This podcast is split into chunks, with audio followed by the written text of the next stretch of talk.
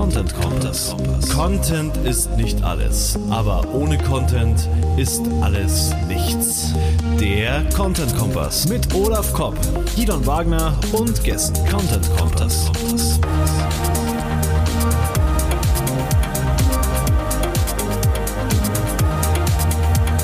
Content Kompass.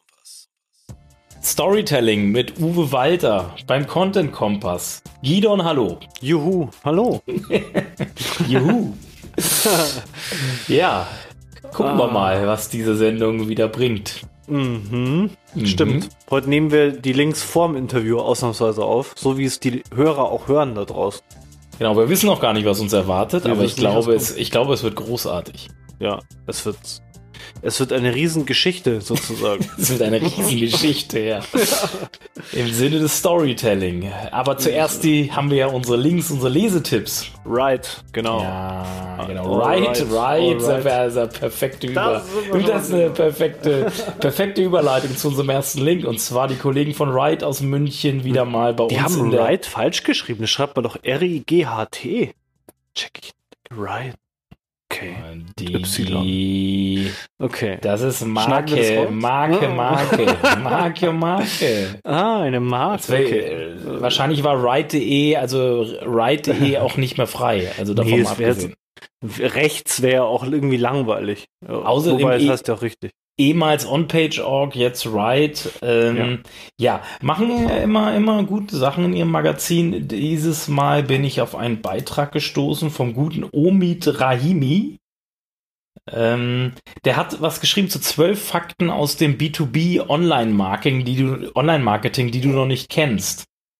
Hm. Sehr gute Fakten. Mhm. Und zwar, erster Fakt, über 97% der Anfragen im B2B kommen über den Desk Desktop zustande. Er, ne- er beginnt den, die, den, den Teil Mhm. mit Mobile Second, finde ich Mhm. gut.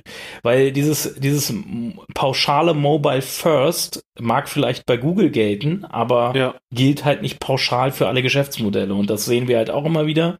Ich glaube, bei uns bei der Agentur-Website haben wir aktuell eine Verteilung äh, ungefähr 15 bis 20 Prozent Mobile und 80 Prozent äh, äh, bis 85 Prozent Desktop. Also äh, und wir Krass. sind ja auch B2B so. Deswegen äh, ja. ne, immer genau angucken, bevor man hier sich Mobile First auf die Fahnen schreibt, äh, was was betrifft das eigene Geschäftsmodell eigentlich.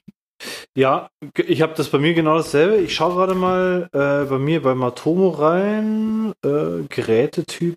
Warte mal. Hier. Genau. Äh, Browser. Äh, 71. Nee. Ach. Also bei mir, also egal, auf jeden Fall in meinem privaten Blog sind, ist es genau umgekehrt. Da sind es fast nur Mobile-Zugriffe. Mhm. Und bei wortliga.de und beim, auch bei, bei der Textanalyse ist es halt genau umgedreht wieder. Und ähm, ja, ändert sich wahrscheinlich auch nicht, oder? Solange sich die Geräte in den Büros nicht ändern. Ja, ist der oder? Kontext ist halt entscheidend. Ne? Der Kontext, in dem man nach bestimmten Sachen sucht oder recherchiert. Äh, Social Media Inhalte, die gut in Social Media funktionieren, werden halt eher mobile aufgerufen als Desktop, weil die Leute halt äh, mobile, also im Social-Bereich häufiger mit dem Mobile Phone unterwegs sind und weniger auf dem Desktop. Aber wenn man so typische Recherchen wie äh, Fachrecherchen und, und, und wo, wo man vielleicht ein bisschen mehr Zeit braucht und nicht nur so snackable Content konsumieren will, geht man halt eher über den Desktop rein. Hä, meinst meinst du, da liegt es? Ich glaube schon. Also ich glaube nicht, dass, dass wenn ich mit dem Anspruch rangehe, mich tief in irgendeine Materie ranzuarbeiten, dann gehe ich nicht, äh, wenn ich zum Beispiel für eine Bachelorarbeit recherchiere, werde ich nicht mit meinem Handy recherchieren. Okay. Ich hätte gedacht, einfach, das hängt vom Thema ab und äh, irgendwie Content-Marketing-Themen äh, liest du zum Beispiel hauptsächlich äh, vom, vom von dem Laptop, weil du eh gerade am Arbeiten bist. Was oder- sind denn Content-Marketing-Themen? Ja, was weiß ich. Müssten wir jetzt online-marketing.de mal fragen zum Beispiel. Die haben ja ein bisschen Marketing-Content. Wie, wie viel, äh, genau, wie viel äh, Also- Traffic. Also ich müsste kommt. mal, ich müsste mal segmentiert ähm, unsere Leistungsseiten segmentiert betrachten zu unseren Blogbeiträgen. Das werde ich vielleicht für nächstes Mal vorbereiten. Ähm, und gucken, wie unsere Glossar- und Blogbeiträge im Verhältnis zu, zu den, also ein bisschen segmentierter die Art von Inhalt auf der Website betrachten, betrachten und dann die Endgeräte mal angucken, weil ähm, die Leistungsseiten werden in, der Regel ja auch nicht über Social Media promoted. Äh, das sind da Leistungsseiten und die sprechen halt andere Leute an als, als unsere Blog- und Glossarseiten. Deswegen, es wäre mal vielleicht interessant, das segmentiert voneinander nochmal zu betrachten. Ja, also ich, ich würde vermuten, aber ich kann auch falsch vermuten, dass das einfach eine, eine Frage vom Thema ist. Also zum Beispiel auf meinem Blog, da geht es ja so um Persönlichkeitsthemen, um äh, Probleme, die, die, die, die Leute haben emotional äh, so und äh, da habe ich halt abends ganz viel Zugriff. Da, lieg, da liegst du halt auf der Couch. Mit dem Handy, aber mit dem Handy oder mit dem Laptop? Abends, Mo yeah. Mobile. Mobile-Zugriffe. und, und äh, auf der Firmenseite haben wir über 90 Prozent äh, äh, Desktop-Traffic. Ja, ja, und das ja. liegt für mich nicht das daran, dass wir so oberflächliche, äh, dass wir so tiefgehende Themen auf, dem, auf der Firmen, auf der Website haben, sondern äh, ja, also uns haben zum Beispiel, wir betreiben ja seit 2012 die Textanalyse und uns hat noch nie, noch nie haben die Leute so gesagt, bitte, bitte, ähm, äh, macht das Ding mobile tauglich. Ja, ja, natürlich hängt das von den Themen ab, aber ich sag mal so, über Grundlagen des Online-Marketings recherchiere ich vielleicht eher, wenn ich, wenn ich äh, eine Bachelorarbeit vielleicht mache. Wir haben halt wir wissen, wir, wir erfragen ja bei uns auf der Website, wer und wozu jemand unsere Website besucht. Und wir müssen immer wieder feststellen, also die Umfragen sagen halt, dass wir leider ja. äh, extremst viel Studenten, Schüler und Azubis auf unseren Seiten haben, die ja. halt eigentlich nur Recherche betreiben für ihre, für ihre Bachelor-Hausarbeiten, Bachelorarbeiten etc. Weg, ihr blöden blöden Azubi-Bitches und Studenten. Äh, Uninteressantes Volk, aber das stimmt ja. ja. nicht. Es ist ja mit Jahre vorweg gedacht. Das wären ja die Online-Marketer vielleicht von morgen und ja. die werden sich dann vielleicht an uns erinnern. Also Customer Journey ja. und so, gar nicht so uninteressant. Ja, genau. Bloß eben langfristig betrachtet. Ja, Fakt 2. Bei, oh nein, bei, wir sind erst bei Fakt 2. Heute werden die Links länger als das Interview. Das Interview wird eine Stunde dauern, die Links zwei Stunden. bei, einer Kaufentscheidung, bei, einer, bei einer Kaufentscheidung im B2B sind im Schnitt 5,4 Personen beteiligt. Mhm. Finde ich spannend. Krass. Das finde ich spannend. Boah, Alter, das ist echt krass. Ja. Das ist heftig. Äh, Fakt Nummer drei. 55% der B2B-Kunden setzen auf die soziale Kanäle bei der Informationsbeschaffung. Finde ich auch spannend. Dachte mhm. ich, wäre weniger. Ja. Äh, Fakt 4. 66% der B2B-Einkäufer wünschen sich, dass eine Website direkt auf die Bedürfnisse ihrer Branche eingeht. Mhm. Auch spannend, finde ich. Cool. Also man sagt, die Schlussfolgerung ist klar, man sollte, wenn man äh, im B2B-Bereich tätig ist, eben äh, spezielle Content mhm. halt im Endeffekt für diese Branche halt auch bereitstellen, ja. ne? die Zielgruppe halt anspricht. Hammer. Äh, bevor du jetzt die zwölf Fakten, sollen wir die den Lesern, Hörern überlassen? Oder ja, genau. Ich glaube, ich glaub, wir haben es wir angeteasert äh, genug. Äh, wo hat Wright die Daten her, wollte ich noch fragen. Haben die die nicht, von der Schule? Ja, das ist ja nicht Wright, das ist ja, sind ja Gastautoren da. Das ist dieser Herr ah. Omid Ramihimi. Der ah, ist, genau. Der ist Agenturbetreiber, glaube ich. Aber haben die die Daten selbst da oben? Habe ich jetzt vorhin noch nicht gecheckt. Das ist halt eine gute Frage. Äh, dann muss man natürlich das wieder kritisch betrachten, wo die Quellen sind. Er hat die Quellen leider. Doch, die Quellen sind verlinkt. Müsste man sich halt im Einzelnen mal angucken. Okay. Ich denke, das sind verschiedene Studien, auf die er sich bezieht und äh, ja. Mhm. Genau. Dann apropos Studien, das ist eine ganz gute Überleitung zu meinem nächsten Link. Und zwar gibt es eine, eine Studie, der nennt sich Germany Market Report von der Global, von Global Web Index. Finde ich wahnsinnig spannend. Ich, hier nochmal so ein paar Insights aus dieser Studie. Gefunden bei onlinemarketing.de, Links in den Show Notes. Ich habe mir das Ding mal gegen Angabe meiner Daten runtergeladen.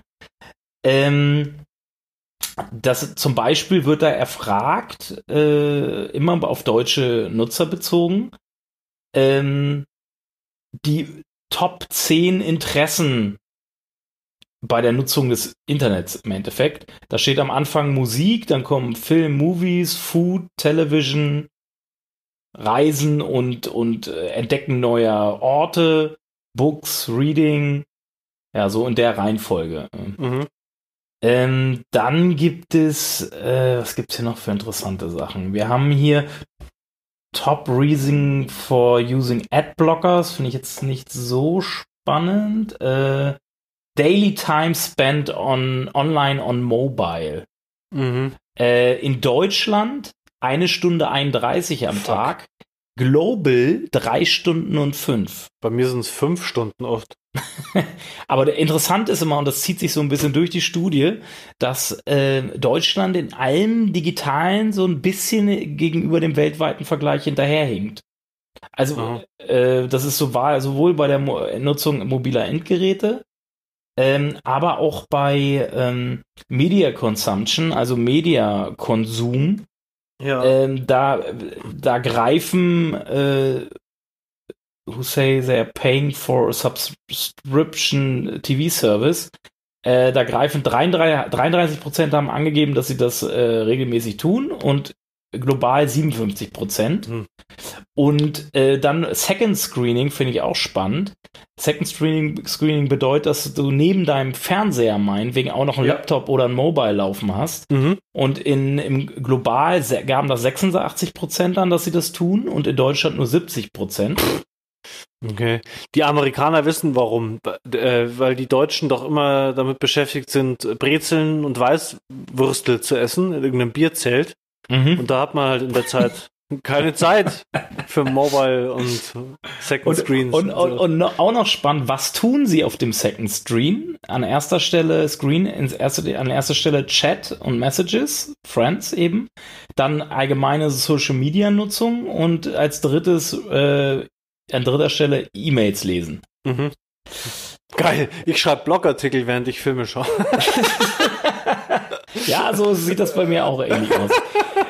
Dann vielleicht noch äh, Daily Time Spent on Social Media in Deutschland eine Stunde 13 pro Tag und in Global zwei Stunden 15. Auch hier die Deutschen weit zurück. Wir müssen dringend aufholen. Weniger Brezeln und, Und- Weißwürstel essen. Und vielleicht noch die zwei letzten Facts da aus dieser Studie. Äh, durchschnittliche nu äh, Anzahl an Social Media Accounts in Deutschland 5,2, global 8,5, also Mhm. welt Mhm. weltweit. Ähm, Mhm. Mhm. Ja, da gibt's noch so viele interessante Sachen. Ich nehme vielleicht noch äh, Buying Products Online. Auf welchen Endgeräten Menschen im, Ja. äh, in Deutschland und global Produkte kaufen. Äh, Ähm, in, in Deutschland 69% auf dem Laptop, 29% Mobile und 11% Tablet. In weltweit 44% Laptop, 53% Mobile, 9% Dab, äh, Tablet. Das heißt, äh, dass, die, dass der Kauf von Produkten über mobile Endgeräte ist weltweit deutlich eher, wird deutlich eher deutlich, also in Deutschland sind wir noch vorsichtig, bei äh, Produkte mobile zu kaufen. Ist da jetzt der Kauf bei so Teleshopping-Sachen mit reingerechnet, meinst du, beim Mobile? Oder geht's da nur? Teleshopping? Nee, geht's um, um Online, also Achso, okay. das sind reine Online, Online-Zahlen. Ähm, So, kaufen Sie jetzt dieses dreiklingige Messer. eine Weltneuheit. Nur heute bei. Und, und dann vielleicht noch ein, ein Fakt im Vergleich. Und zwar ist das eine interessante Entwicklung. Und zwar Internet Access by Device. Ähm, Laptop ist seit 2012 bis 2017 von 97 auf 88 Prozent leicht zurückgegangen. Mobile ist von 39 auf 79 Prozent gestiegen. global? Ja, nee, in das ist jetzt auf Deutschland bezogen. Ah ja. Und äh, Tablet ist bis 2015 gestiegen und seitdem ist so eine Stagnation. Ah, krass. Okay. Ja, das fand ich auch noch ganz spannend. Also spannende Studie, einfach mal reingucken. Super. Ja. Geil. Danke. Ja, ja, ich bin, ich werde mich da öfters Endlich mal, mal ein ich, Spanderling. endlich mal. Sorry. Entschuldigung. Und dann noch andere spannende Geschichte. Volkswagen wird zum Publisher. Waren die das nicht schon? Nein. Achso. Volkswagen bringt jetzt ein eigenes Magazin raus. Ah. Äh, zum Thema, okay. Mit Thema ein, das äh, zum Thema Elektromobilität, zu Elektromobilität. Äh, mit dem, Überraschung. äh, ID, ID.hub heißt das Magazin. Was? Echt nur zur Elektromobilität? Krass. Ja, ja, genau. Und es wird da ja um die da, ein Zitat von äh, der Autokonzern sieht sich künftig durch auch als Content-Produzent. Ja. Um die kan ein Zitat, um die Kanäle rund um die Uhr mit Content zu bedienen, brauchen wir inzwischen 500 und 600 kreative Inhalte pro Kampagne, TV-Spots, Motive, Texte, GIFs. Hin Aber das, sorry. Ja, hinzu kommt Anfang 2020 das Event Brand Experience in der Autostadt in Wolfsburg für über 17.000 CEOs, Verkaufsleiter und Verkäufer. Es ist ja spannend, dass äh, die das extra zu äh, Elektromobilität machen, weil ich, was ich immer so höre, ist, dass das eigentlich gerade nur so ein so ein bisschen gehypt ist, äh, vor allem in, vielleicht vor allem in Deutschland, weil subventioniert, aber eigentlich gar nicht so richtig das Ding der Zukunft ist. Elektroauto. Wegen dem äh, Wasserstoff noch als Alternative. Ja, und auch, also meine Freundin hat ein Elektroauto und das ist so, was, was ist das immer für ein Eck, das eine Ladesäule zu finden? Äh, naja, das aber das hat was ja, das hat da der die na, naja, das ist halt ja nur die Infrastruktur, die folgt halt im Endeffekt dem dem wie viel Autos verkauft werden in dem Bereich, wie ja, viel Nachfrage auch, besteht, ne? Ja, okay. Ich habe natürlich jetzt da nicht kein fundiertes Wissen, aber was, was ich halt auch gehört habe, ist das mit den Batterien und so, dass das alles nicht umweltfreundlicher ist als äh, als Verbrennungsgeschichten. Und also ich bin da ein bisschen, ich bin da ein bisschen vorsichtig. Ich habe das Gefühl, bei diesen Berichterstattungen ist immer ganz viel Lobbyarbeit da drin von verschiedenen äh, Interessensgruppen. Ähm, es gibt, äh, du weißt nicht, was da von der Ölindustrie gestreut ist. Ähm, mhm ich bin mir da nicht so, ich, ich kenne das auch mit diesem, mit diesem, dass diese, dass diese Stoffe, aber du kriegst so viel Perspektiven zu dem Thema, mhm. dass ich gar keiner da, da auf gar keiner Seite stehen kann irgendwie, weil ich habe das Gefühl, dass diese ganzen Themen werden gerade, weil so viel Geld hintersteckt, von so viel Lobbygruppen gerade gepusht in irgendeiner Form von Berichterstattung. Mhm. Also ich gucke mir das mal an und äh, mhm. fällt mir schwer, da an mir ein Bild zu machen. Okay. Ja. Ähm, dann haben wir noch die Links da. Das war's, oder? Äh, bei dir? Das war's bei mir tatsächlich, ja. Ja. Äh, dann habe ich noch was zu, ähm, zu Software. Total spannend, dieses Thema Software. Äh, eine Software hilft den Journalisten von Blick CH beim Analysieren ihrer Inhalte.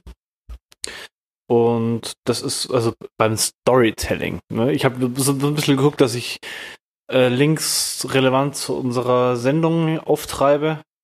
Aber da geht es natürlich nicht nur um Storytelling, sondern die, die Software schaut bei der, genau, bei der Blickgruppe analysiert ein bisschen mehr, das, das, so wie ich das verstehe, sie sagen nicht genau, wie es funktioniert, das Nutzerverhalten und es gibt dann wohl in der Redaktion ein internes Ranking, äh, welche Inhalte am besten funktioniert haben und Ziel von, äh, von, vom Verlag ist, ähm, äh, nicht relevante Infos, nicht relevante Inhalte weniger zu publishen. Das sollte eigentlich das Ziel von jedem sein.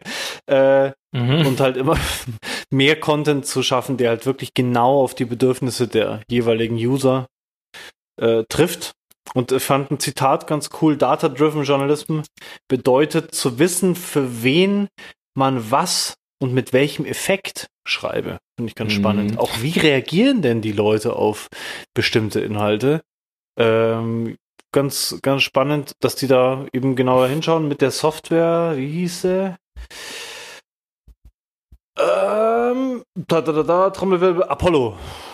Apollo. Mhm. Finde ich schwierig, weil da hast du, je nachdem wie der Algorithmus halt ausgerichtet ist, äh, kannst du auch wie bei Facebook etc. in so eine Blase rutschen und verkommst halt zu so einer Clickbait oberflächlichen Kram ja. Magazin oder so. Ich finde, da hängt es immer da ganz stark davon ab, wie der, auf welche ja. Kriterien dieser Algorithmus halt achtet, der dahinter ja. läuft. Ne? Ja, ich glaube, wichtig ist halt hier auch, ähm, dass du die, die Software mit Hirn einsetzt. Also äh, ich glaube, wenn du, wenn du jetzt eine Software benutzt und deine, ich fand spannend an der Geschichte, an dem Link, dass die halt wirklich drauf schauen, ihre User besser zu verstehen. Das fand ich spannend, weil äh, das kommt immer, finde ich, alles viel zu kurz, dass man die Zielgruppenbedürfnisse mal ganz spitz auch trifft und nicht nur so gießkannenmäßig äh, Sachen mhm. published, äh, finde ich im Content Marketing besonders schwierig, wirklich zu sagen, kommt das Zeug denn genau an und wie kommt es an? Und das wollen aber, halt ein bisschen mehr messen. Das finde ich spannend. Aber genau aber dieser ja, genau dieser Engagement-Content ist ja oft der, der halt jetzt ziemlich flach ist und du hast ja auch eine gewisse gesellschaftliche Verantwortung. Naja, das ist ja eh Blick, ich glaube, das ist das Pendant zu Bild, oder? Also keine Ahnung. ja. Äh, und wenn die dann noch mehr, noch mehr so, so, ja. so Scheiß, der halt einfach nur irgendwelche Trigger betätigt und irgendwie noch die Gesellschaft noch ja. weiter verhunzt, ja. Äh, dann, es ist, das meine ich mit dem gefährlich daran. Ja, also ich glaube aber nicht, dass es bei denen jetzt darauf raus, rausläuft, dass die nur noch irgendwie diesen Engagement-Content, wie du es nennst, haben, sondern die wollen einfach ihre Inhalte, also sparsamer äh, ausliefern, gezielter ausliefern. Und ähm, ich, also ich glaube, man kann das natürlich in so eine total eintönige Filterblasenrichtung dann entwickeln, dass eben da immer jeden Tag nur noch derselbe Mist veröffentlicht wird. Hast du im Grunde aber jetzt hier bei, keine Ahnung, TZ, Abendzeitung, was hier in München so immer dumm äh, läuft, hast du das auch. Das ist mhm. einmal im Jahr ist so eine Überschrift mit Stau. Das Wort, äh, das Wort setzt sich dann zusammen aus dem S-Bahn-Logo und dem U-Bahn-Logo. Äh, ja, das ist einmal pro Jahr. Dann hast du irgendwie eben Vergewaltigungen und dieses ganze Zeug. Mhm. Hast ja auch ständig also die bewegen sich ja auch schon längst in Filterblasen, die, die, die normalen Journalisten. Und auch wir Content-Marketer bewegen uns in irgendwelchen Blasen. So eine Software kann halt, glaube ich, schon, also wenn sie halt das Userverhalten trackt, das finde ich halt spannend, dass sie das sich angucken.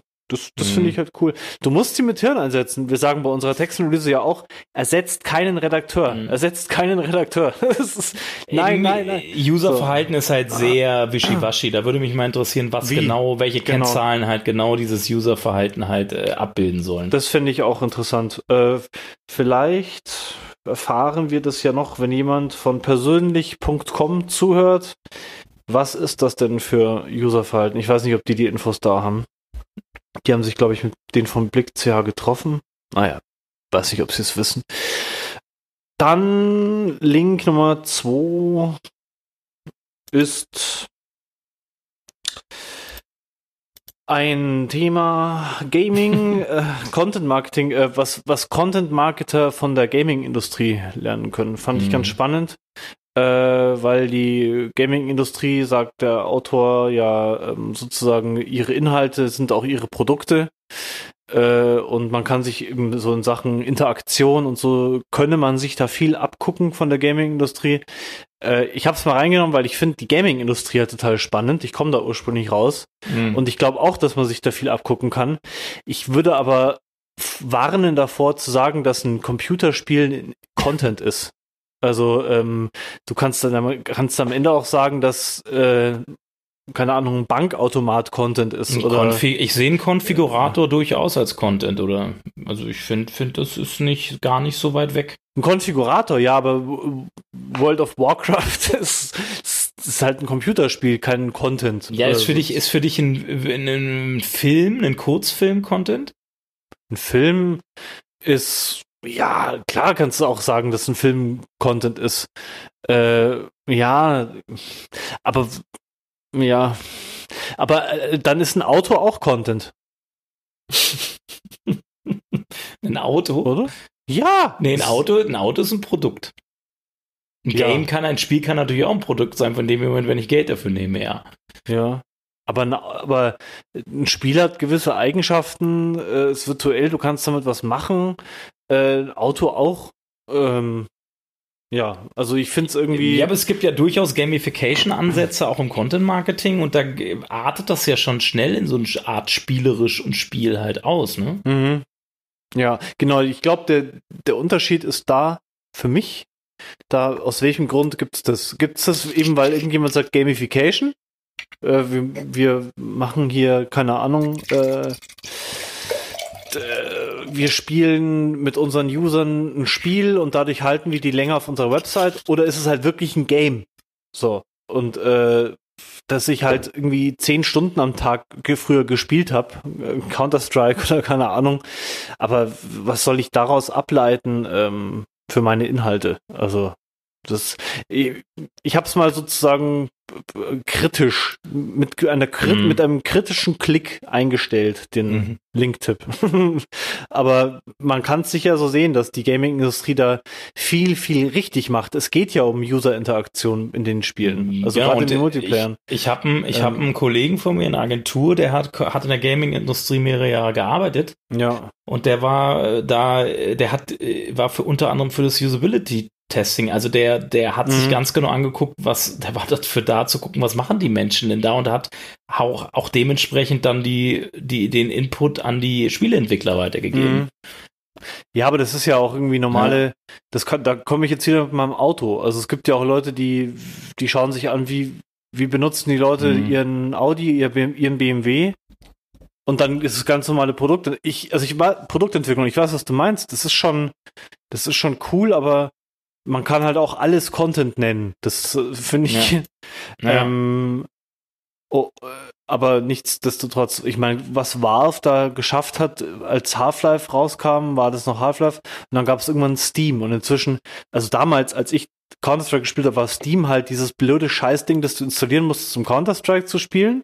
Und jetzt ist ja Steam, kennt ja jeder. Jeder kennt Steam, äh, und das ist sowas wie, ja, die, die Nintendo Gaming Plattform oder keine Ahnung. Und die haben, natürlich kann man da auch sagen, die haben geilen Content auf ihrer Plattform gesammelt. Äh, ja, okay. Also Content Marketing, das können wir von der Gaming-Industrie lernen. Da gibt's wohl, da gibt schon einige Sachen. Aber ich glaube, in der Realität des Content Marketings ist die Übertragbarkeit begrenzt. World of Warcraft versus Unternehmensblog. Nee, es geht ja nicht nur um Unternehmensblog. Also es geht ja, ja also wir müssen, ne, wenn man mal guckt, was Red Bull da macht, dann ja. ist das ist schon, das ist schon ein weites Feld. Eigentlich im Endeffekt geht es darum, äh, nutzerzentriert zu denken und Inhalte bereitzustellen, ja. in welchem Format auch immer. Ja. Weißt du, was mir gerade auffällt? Äh, man merkt, dass wir noch nicht mit dem Uwe gesprochen haben. Wir haben noch richtig viel Energie. Wir sind bei 27 Minuten und wir haben äh, noch gar nicht äh, mit dem Interview angefangen. Ich würde sagen, mhm. wir machen das mal hier Schlussstrich und dann kommen wir zum Uwe, oder? Jo.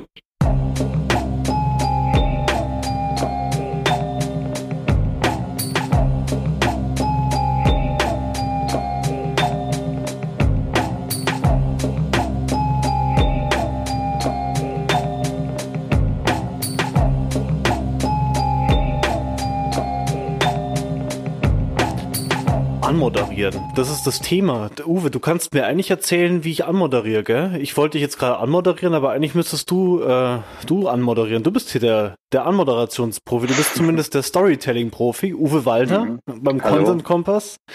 Schön, dass du hier bist. Danke. Du, du bist Unternehmer, Du bist ähm, ein Trainer für Storytelling, soweit ich weiß. Du, äh, du bist auch so eine Art Storytelling-Papst. Äh, ähm, du bringst, du hast mehrere Bücher zum Thema mit rausgebracht oder verlegt, äh, was ich von dir weiß. Äh, stell dich doch unseren Hörern mal kurz vor, mit wem wir es hier zu tun haben. Ja, also ich bin der Uwe Walter, äh, lebe in München, bin Familienvater und der Hintergrund, wie ich zum Storytelling kam, ist ähm, zunächst mal beruflich. Ich habe das studiert, also ich habe Film- und Fernsehregie studiert in München und beschäftige mich ja im Studium natürlich da intensiv im Erzählen von Geschichten in Form von Dokumentarfilmen oder Spielfilmen. Aber ehrlich gesagt hat es bei mir eigentlich schon als Kind angefangen. Also ich war einfach ein sehr guter Zuhörer und ich habe gemerkt, wenn ich gut zuhöre, dann berühre ich meinen, mein Gegenüber zum Beispiel mein Opa, der seine Heimat verloren hatte. Und ich habe immer gespürt, wie ihn das begeistert, wenn ich wirklich gut zuhöre und aktiv dabei bin. Und das ist auch so eine Theorie aus Amerika, dass eben das Geschichtenerzählen zu 80 Prozent eigentlich aus dem Zuhören besteht. Hm. Ja. Okay. Spannend. Also eigentlich ist es eher Story Listening und nicht Storytelling. Ja, weil im Prinzip ist es ja eine Kommunikation zwischen zwei Seiten. Der eine erzählt, der andere hört zu. Wenn ich also jetzt quasi Storytelling betreibe, habe aber keinen Zuhörer oder kein, ja, kein, niemand, der das wahrnimmt oder zur Kenntnis nimmt, dann ist es auch noch kein Storytelling. Dann habe ich ein Gedicht geschrieben. Aber in dem Moment, wo ich es vortrage und es schließt sich der Kreis, wie nennt es denn das Feedback Loop, ja, also wenn dieser Feedback-Kreis geschlossen ist, dann passiert was. Und dann nennt man das Brain Coupling. Das heißt, die beiden Gehirne haben ähnliche Ausschläge in der Verknüpfung, in der Energie, in den elektrischen Impulsen im Gehirn. Das ist ein total magisches Moment. Also ich erzähle eine Geschichte, 100 Menschen hören zu und bei denen feuert, feuern die Neuronen genauso Signale wie in meinem. Und man kann dann sogar theoretisch gar nicht unterscheiden, wer ist jetzt der Erzähler oder der Zuhörer. Es findet eine echte Synchronisierung statt. Das ist ein total geniales System. Okay, also du erzählst da jetzt so äh, sattelfest drüber, als wäre das auch wissenschaftlich schon hinterlegt. Mhm. Und äh, ist, ist so, also Storytelling wurde tatsächlich auch, also Geschichten erzählen wurde tatsächlich auch schon erforscht, was da passiert in Erzähler und Zuhörer. Ist das genau, so? es gibt, ja, es gibt sehr unterschiedliche Forschungen dazu. Und sagen wir so, in den letzten 20 Jahren hat die Forschung äh, wahnsinnige Fortschritte gemacht. Also gerade im speziell im neuronalen äh, Forschen. Da gibt es ja die funktionale Magnetresonanztomographie, aber es gibt auch neuere Verfahren. Und in verschiedenen Verfahren, also CTs, MRTs, FMRTs und so weiter, kann man verschiedene Varianten des äh, Sprechens oder des, des, äh, des Erzählens und des Zuhörens aufzeichnen. Teilweise zeitversetzt, teilweise direkt. Und man kann mehrere, also Zuhörer und Sprecher aneinander schließen. Und da gibt es mittlerweile halt echt fantastische Erkenntnisse. Es gibt dazu Forschungsgebiete wie emotionale Ästhetik am Max Planck. Es gibt in Princeton ein eigenes Storytelling Lab. Also es ist ein wahnsinnig gutes Feld. Entscheidend ist, dass eine Story letztlich ein neuronales Netz bildet. Man nennt es auch Neural Net oder Story Net. Äh, das ist für mich eines der genialsten Sachen. Also so ähnlich wie Spiegelneuronen in Wirklichkeit gar nicht existieren, sondern eine Sammlung mehrerer Neuronen sind, die eine Spiegelfunktion ausüben, so ist mit Stories. Mhm. Stories sind einfach mehrere Neuronen verknüpft, also ein motorisches Neuron oder Neuronen, die mit der Handlung zu tun haben, mit emotionalen Neuronen, mit visuellen Neuronen und so weiter. Die schließen sich zusammen und dann macht es quasi Bing. Und mhm. dann entsteht ein richtiges Bild. Ja. Mhm. Ist Storytelling für dich immer das Mittel der Wahl. Ich meine, wir haben es hier vor allem mit Content Marketing zu tun. Unsere Zuhörer kommen vor allem aus Online Marketing, Content Marketing. Sagst du, dass Storytelling immer das Mittel der Wahl ist? Oder braucht der Empfänger nicht manchmal auch was anderes als eine Geschichte im, im Marketing? Ich würde es mal so sagen. Ich glaube, dass es eigentlich schon immer das Mittel der Wahl ist. Denn es geht ja beim Marketing oder beim Content Marketing ja auch, also in erster Linie um die Transformation des Kunden, also um die Konvertierung. Und sobald es um die Konvertierung eines Kunden geht, egal durch eine Geschichte, durch ein Bild, eine Grafik oder durch einen Slogan, durch eine Musik, was auch immer, dann ist es sofort wieder eine Geschichte. Das heißt, jede Art von Verwandlung ist, lässt sich darstellen als eine Geschichte. Insofern hilft es bei der Herstellung einer Kommunikation, eines Content Marketings immer, dies, das Storytelling als Grundmodell zu nehmen, um sich klarzumachen, welche Story hat der Kunde, welche Story hat der, der Anbieter oder der Produzent und wie und wie kann, wie kann darin jetzt meine Kommunikation aussehen. Also insofern ist für mich das Storytelling auch eine Methodik, ja, ist eine ist eine Erkenntnisweg, ja. Also, und dann ist es so, eine Geschichte kann ich in der Originalform erzählen, also erster, zweiter, dritter Akt. Ich kann eine starke Grafik zum Beispiel machen und die Grafik kann auch eine Geschichte sein. Ich denke zum Beispiel an das berühmte Seerosengleichnis. Das ist ja eigentlich eine Geschichte. Das heißt, äh, man sieht an einem See eine Seerose und jede Nacht verdoppelt sich die Seerose. Aber es dauert Wochen, Jahre, bis dann irgendwann mal über Nacht der ganze See voller Seerosen ist. Das ist ja zunächst mal eine Geschichte, ein ganz berühmtes Gleichnis. Also am Anfang sieht man eine Störung nicht, wie zum Beispiel die CO2-Verschmutzung. Und irgendwann mal ist sie schlagartig da. Man sagt, wo ist die denn hergekommen? Die lässt sich zum Beispiel in der sogenannten Exponentialkurve darstellen. Die ist ganz lang flach, also auf der X, auf der X-Kurve. Und irgendwann mal kippt sie um in die Senkrechte. Und dieser Moment ist zum Beispiel bei Moorschen Law ja, vorhanden, also beispielsweise bei der, bei der Verdopplung der Rechnergeschwindigkeit, ja, bei der Speicherverdopplung. Äh, die ist entstanden oder zum ersten Mal beschrieben worden 1965, kann man natürlich rückdatieren auf 1959 mit der Entstehung des ersten Chips, aber man sah am Anfang nicht die Bedeutung der, der ganzen Informatik, der ganzen mhm. Digitalisierung, die sah man lange nicht. Und schlagartig kamen sie raus. Jetzt kann man sie grafisch als Exponentialkurve darstellen. Man kann sie erzählen narrativ als Seerosengleichnis. Das sind aber nichts anderes als Formen von einer Geschichte. Mhm. Oder man hat als Geschichte zum Beispiel ein Foto. Zum Beispiel nehmen wir mal das Bild von diesem kleinen Jungen, diesem syrischen, kurdischen, dreijährigen Flüchtlingsjungen, der am Strand lag und ertrunken war. Das ist nur ein Foto, aber natürlich hat das Foto eine Vor- und eine Nachgeschichte. Aber das Foto allein ist ein Moment, der zum Himmel schreit, der dazu geführt hat, dass die Flüchtlingspolitik damals gekippt ist. Das heißt, ein Foto ist ein Teil einer Geschichte und das Foto ist dadurch auch eine Geschichte. Oder ich habe einen Slogan im Content Marketing. Nehmen wir mal den ganz klassischen Slogan von Nike. Just do it. Was wäre das Gegenteil? Nicht zu tun oder zu grübeln. Und die sagen mhm. einfach, just mach's einfach. Das heißt, auch das ist wieder, also jede, jede Art von Kommunikation im Content Marketing ist ein Fragment, ein Teil einer Story oder bildet eine ganze Story ab. Insofern ist das Storytelling eigentlich die Grund oder sagen wir die Meister Wissenschaft, die Meistertechnik, die dieser Arbeit zugrunde liegt. Insofern würde ich immer raten, Storytelling wirklich zu verstehen in allen Dimensionen, um optimales Content Marketing zu machen. Mega, mega spannend. Ähm, ich, du hast jetzt bis viel auf die Effekte von Storytelling auch eingegangen. Ähm, mich würde jetzt mal erzählen, aber wenn du, wenn du, wenn, wenn, ist dann nicht fast alles Storytelling, was wir in der Kommunikation machen? Oder ist es, ab wann ist es noch Storytelling und ab wann ist es kein Storytelling mehr in der Kommunikation? Ich würde mal so sagen, ich würde es mal, ähm, ja, ich würde es mal so sagen. Storytelling, was ist das eigentlich? Ja? Storytelling ist eigentlich eine Methode, Informationen zu einem Ganzen zu zusammenzubringen. Ja? Also ich habe verschiedene Puzzlesteine und die zusammen ergeben ein Bild. Also verschiedene Informationen ergeben eine Metapher oder eine Story. Und was halt oft passiert ist, ich ertrinke beispielsweise in einem Text in vielen Zahlen, Daten, Fakten. Ich kriege kein Bild raus. Ich verstehe es nicht. Was auch heute die ganze Dataforschung macht, ist ja, ein Bild rauszulesen aus einem Datenstrom. Insofern mhm. ist sozusagen die Storytelling eine Methode, Wissen zu, äh, Wissen herzustellen. Das ist die eine Seite des Geschichtenerzählens. Und die andere Seite des mhm. Geschichtenerzählens ist, dass sich davon ausgeht, theoretisch, dass es immer um Wesen geht, wie eine Hauptperson oder ein Unternehmen oder ein Produkt. Mhm. Und das will die Welt verändern, das hat dadurch Konflikte und schließlich kommt es zu Ergebnissen. Also was wir tun im Storytelling ist auf, der, auf dieser zweiten Seite, ist die tiefe Humanisierung. Wir behaupten immer, es ist eben nicht gleich, wer es gemacht hat, sondern es steckt immer eine Wesenheit dahinter. Also CO2 ist nicht einfach nur da, sondern es hat eine Geschichte. Es kommt aus dem mhm. Permafrostverdampfung, ja, es kommt äh, aus den Abgasen, es kommt aus verschiedenen, also es ist ein, ein mhm. Resultat des Stoffwechsels und so weiter.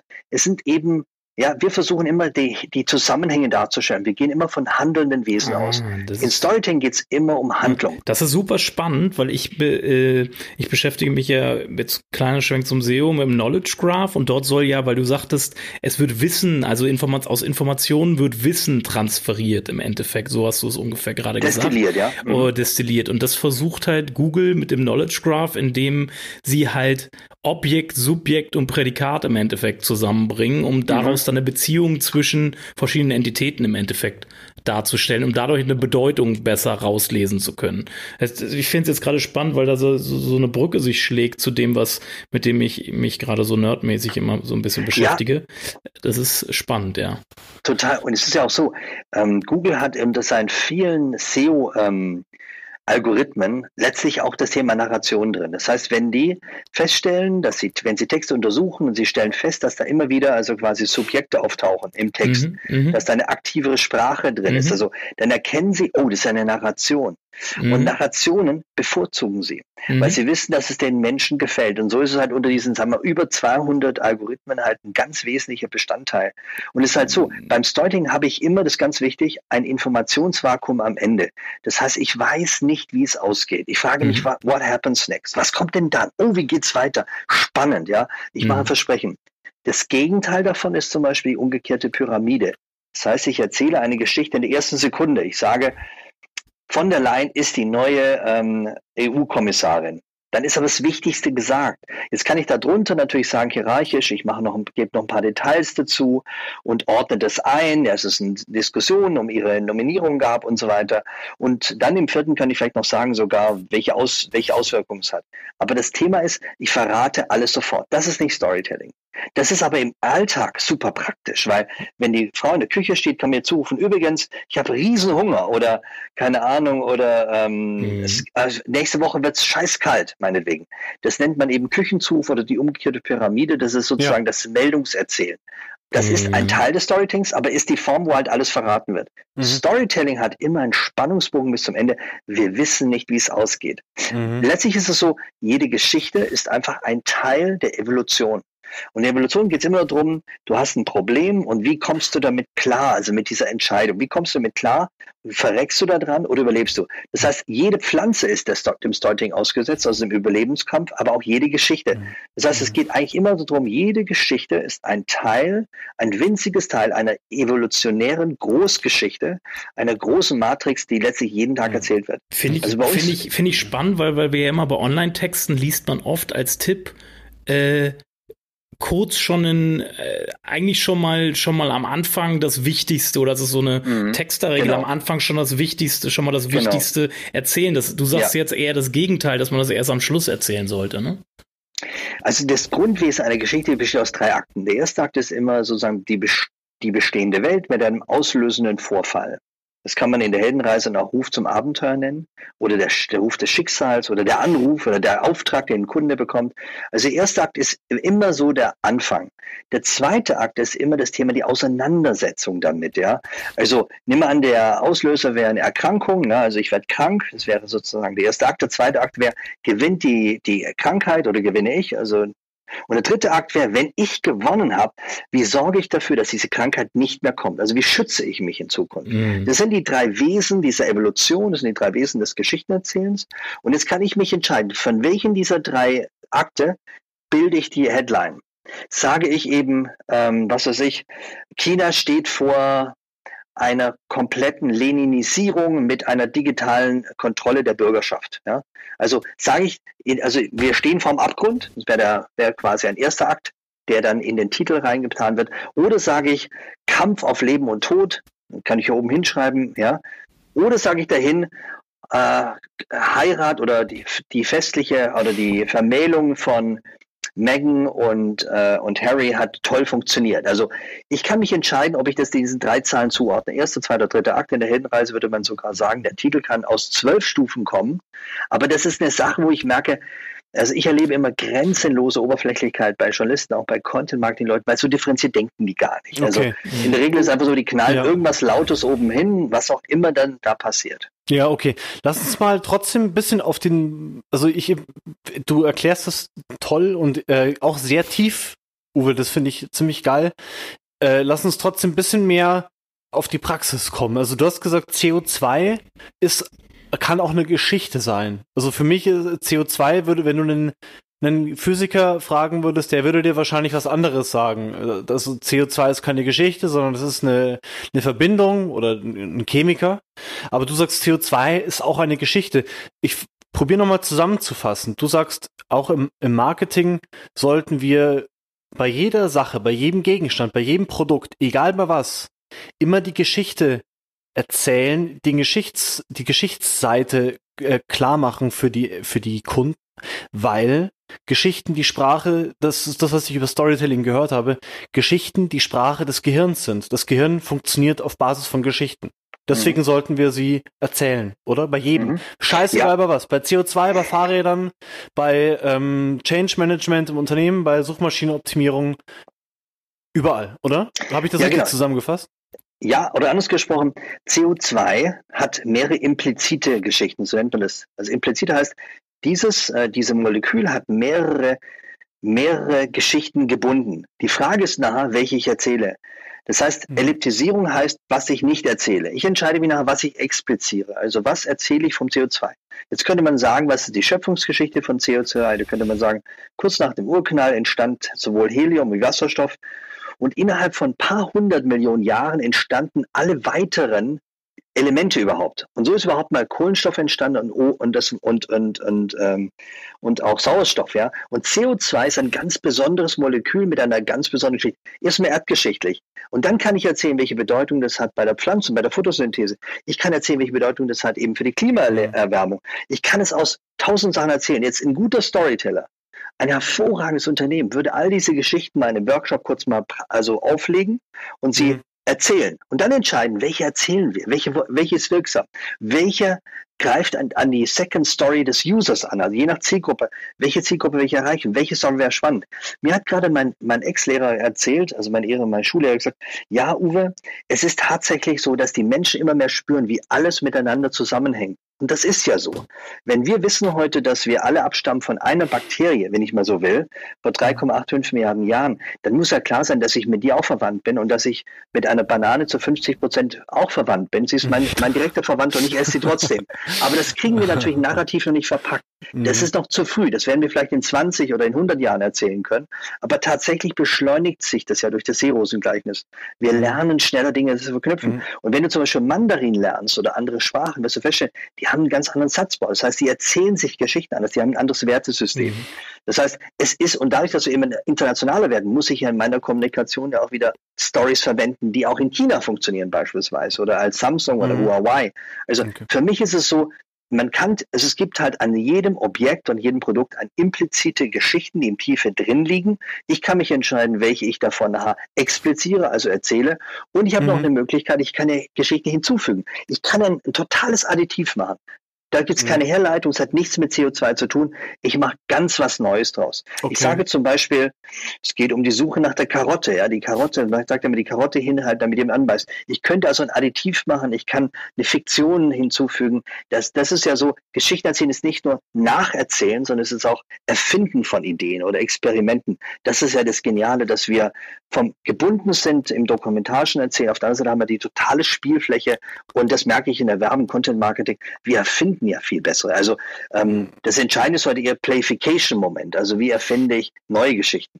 Ja, das Ganze klingt für mich, äh, äh ich sage es immer mal frei raus, trotzdem immer nach weit ausholen. Und meine Erfahrung ist halt eine andere. Meine Erfahrung ist, dass wenn ich online Informationen recherchiere, unterwegs bin, dass ich dann relativ schnell haben möchte, dass der Text, den ich gerade lese oder das Video, das ich gerade schaue, zum Punkt kommt.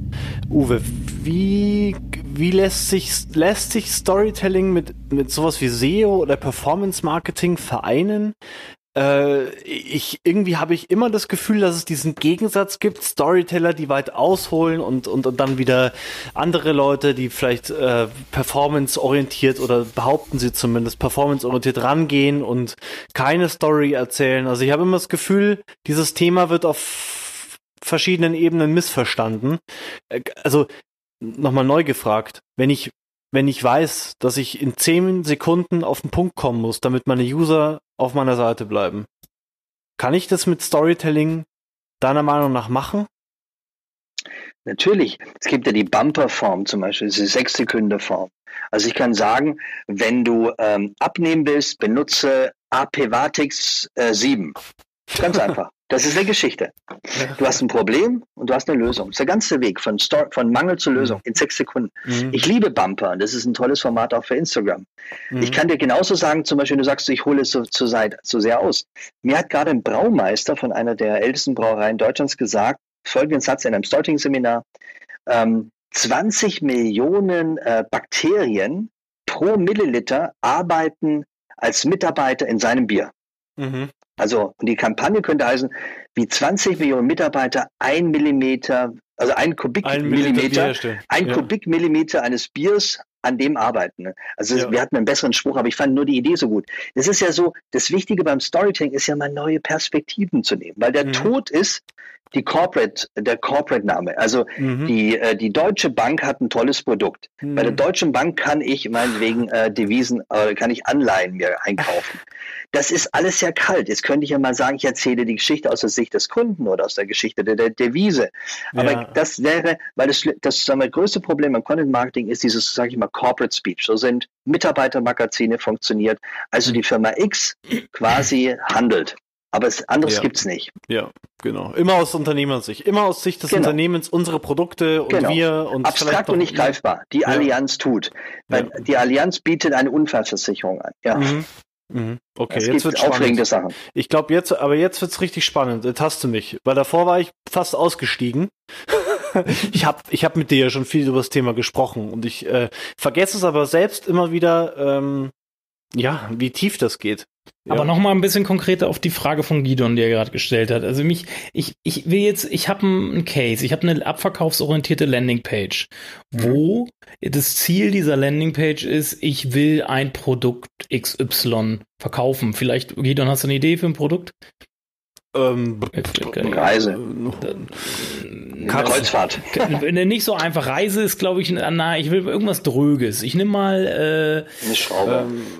pf, eine Schraube. Mal nehmen wir, die, nehmen wir die Schraube. Wie, wie würdest du auf Eine dieser. Landing, wie würdest du, wie würdest du auf der Landing, wie würdest du auf der Landingpage ähm, diese Story aufbauen, damit das Ziel Abverkauf möglichst effektiv passiert?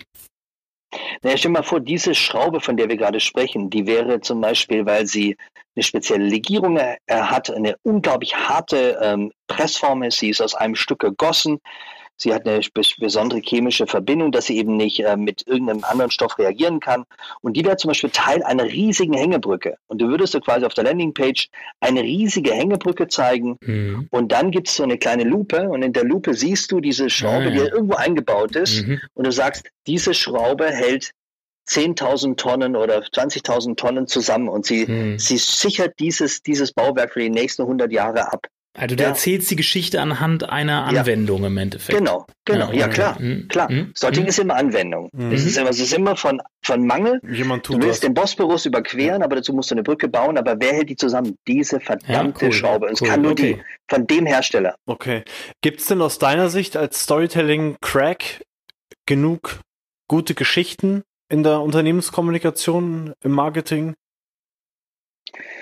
Also im Unternehmenskommunikation ist ja Marketing und Kommunikation, sag ich mal, Mhm. Unternehmenskommunikation ist für mich nochmal ein anderer Fall als, ähm, als jetzt das Marketing. Bei der Unternehmenskommunikation habe ich ja interne Kommunikation, da habe ich externe Kommunikation. Mhm. Bei der internen Kommunikation ist häufig das Thema, dass äh, dem Mitarbeiter wird eine E-Mail geschickt, beispielsweise, äh, um sie zu informieren et über etwas, oder sie haben eine Mitarbeiterzeitschrift. Was häufig passiert ist, dass es kaum einer liest. Man denkt, oh, es gibt hier eine tröge Nachricht. Mhm. Jetzt gibt es da schon ganz viele neue, neue Formen. Es gibt zum Beispiel, was weiß ich, dass man in so einen Küchentermin hat mit dem CEO oder dass man ein Town Hall Meeting hat, wo der hoffentlich dann auch eben nicht nur sagen wir, tröge Zahlen erzählt, sondern dass er das wieder sinnlich erzählt. Also er müsste dann wieder eine PowerPoint verwenden oder kleine Filme, um das greifbar zu machen. Oder er gibt den Mitarbeitern dann eine kleine Praline als Dank für eine Leistung. Also was wir versuchen in der Unternehmenskommunikation ist auch eben nicht nur dieses Public Speech, also dieses wir, Corporate Speech, also der die Firma erzählt, ja, die, was weiß ich, die Allianz hat wieder um fünf, ist wieder um fünf Prozent gewachsen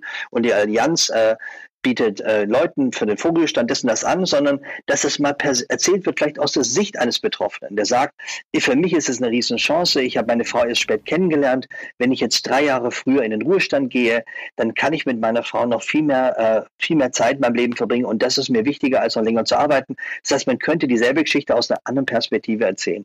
Momentan ist das Hauptproblem halt, ist sozusagen, dass dass immer das Unternehmen dieses gleiche Sing-Subjekt benutzt, ja. Mhm. Und, und das ist ganz schade. Und also wird es kaum gelesen. Also was wir machen müssen in Unternehmenskommunikation ist neue Perspektiven wählen, Ja. persönliche Perspektiven. Ich habe jetzt zum Beispiel gerade Okay. Eine, eine Facebook-Post entwickelt mit äh, zwei Controllern, zwei Mitarbeiterinnen eines, einer Controlling-Abteilung und die besuchen jetzt einzelne Abteilungen und erzählen ihre persönliche Geschichte, wie sie das erleben. Und zwar menschlich. Und die haben Mhm. innerhalb von wenigen äh, Wochen bereits also hunderttausende Abrufe. Das ist so ungewöhnlich, dass mal Controller Mhm. Facebook-Kurs machen mit kleinen Grafiken und kleinen Geschichten, wie sie Werte des Unternehmens äh, äh, erzählen. Ganz Mhm. toll. Ja, Marketing ist wieder ein ganz anderes Thema. Da ist die Frage, wie verkaufe ich ein Produkt, ja, oder wie entwickle ich für den Kunden. Und da wären wir wieder auf den Anfang. Sorting heißt ja Listening. Das heißt, alle Prozesse heute im Marketing gehen ja ganz stark dahin zu sagen, wer ist denn meine Zielgruppe oder meine Persona? Dann redet man mit den Leuten, dann findet man heraus, was ist deren Bedürfnis. Wenn ich deren Bedürfnisse kenne, kann ich maßgeschneidert die Geschichte auf die abstimmen. Also wenn ich weiß, äh, Männer haben zu wenig Sex meinetwegen und es ist ein Problem für sie, dann kann ich versuchen, mein Produkt eben entsprechend mit so einer Botschaft aufzuladen. Also es geht viel stärker jetzt, also ich glaube, es geht viel stärker um Customer Centricity, also Customer Centralized äh, sozusagen Marketing. Also wie gesagt, ich glaube, dass Starting zu verstehen ein Wahnsinnstool ist, mhm. um bessere Filme zu machen, um bessere Texte zu machen, um bessere SEO-Geschichten, um Landingpages, Bumper, was auch immer. Also, oder wir, wir reden jetzt bei unserer Firma ganz viel gerade über Sticker, ja. über GIFs. Das ist ein Riesenmarkt, ja, der, der, weil es bisher so viele hässliche gibt, ist es ein Riesenmarkt für, also für diese Humanisierung. Dass ich eben nicht nur ein Foto vom Strand habe, mhm. sondern ich habe eine selbstgemalte Möwe und die pickt da herum. Sofort lieben die das. Und ich hatte jetzt gerade so einen Fall, da stand ein Blumenstrauß, äh, den jemand bekommen hat ähm, zum Geburtstag, ja, und dann haben wir so eine kleine Animation gemacht, wie ein kleiner Vogel an den, an den Blüten oder so eine kleine Biene an den Blüten herummacht, ja, und, und dann dran saugt. Sofort war dasselbe Instagram-Post viel süßer und so viel mehr Reichweite. Okay, also es ist halt eben diese Humanisierung. Es geht immer darum, eine ja. kleine Humanisierung anzubringen, eine kleine Story. In gewisser Weise erzählen Unternehmen eigentlich schon die ganze Zeit Stories, nur die viele sind ganz langweilig, immer aus derselben Perspektive. Und äh, da gehört mehr, mehr Perspektive, mehr, mehr Wechsel rein, mehr Detail. Das meinst du, oder? Genau. Also, ich, kann, ja. ich kann zum Beispiel jemanden, ich lasse, ich, jemand wird beim Fahrrad von rechts nach links. Das ist noch keine große Story.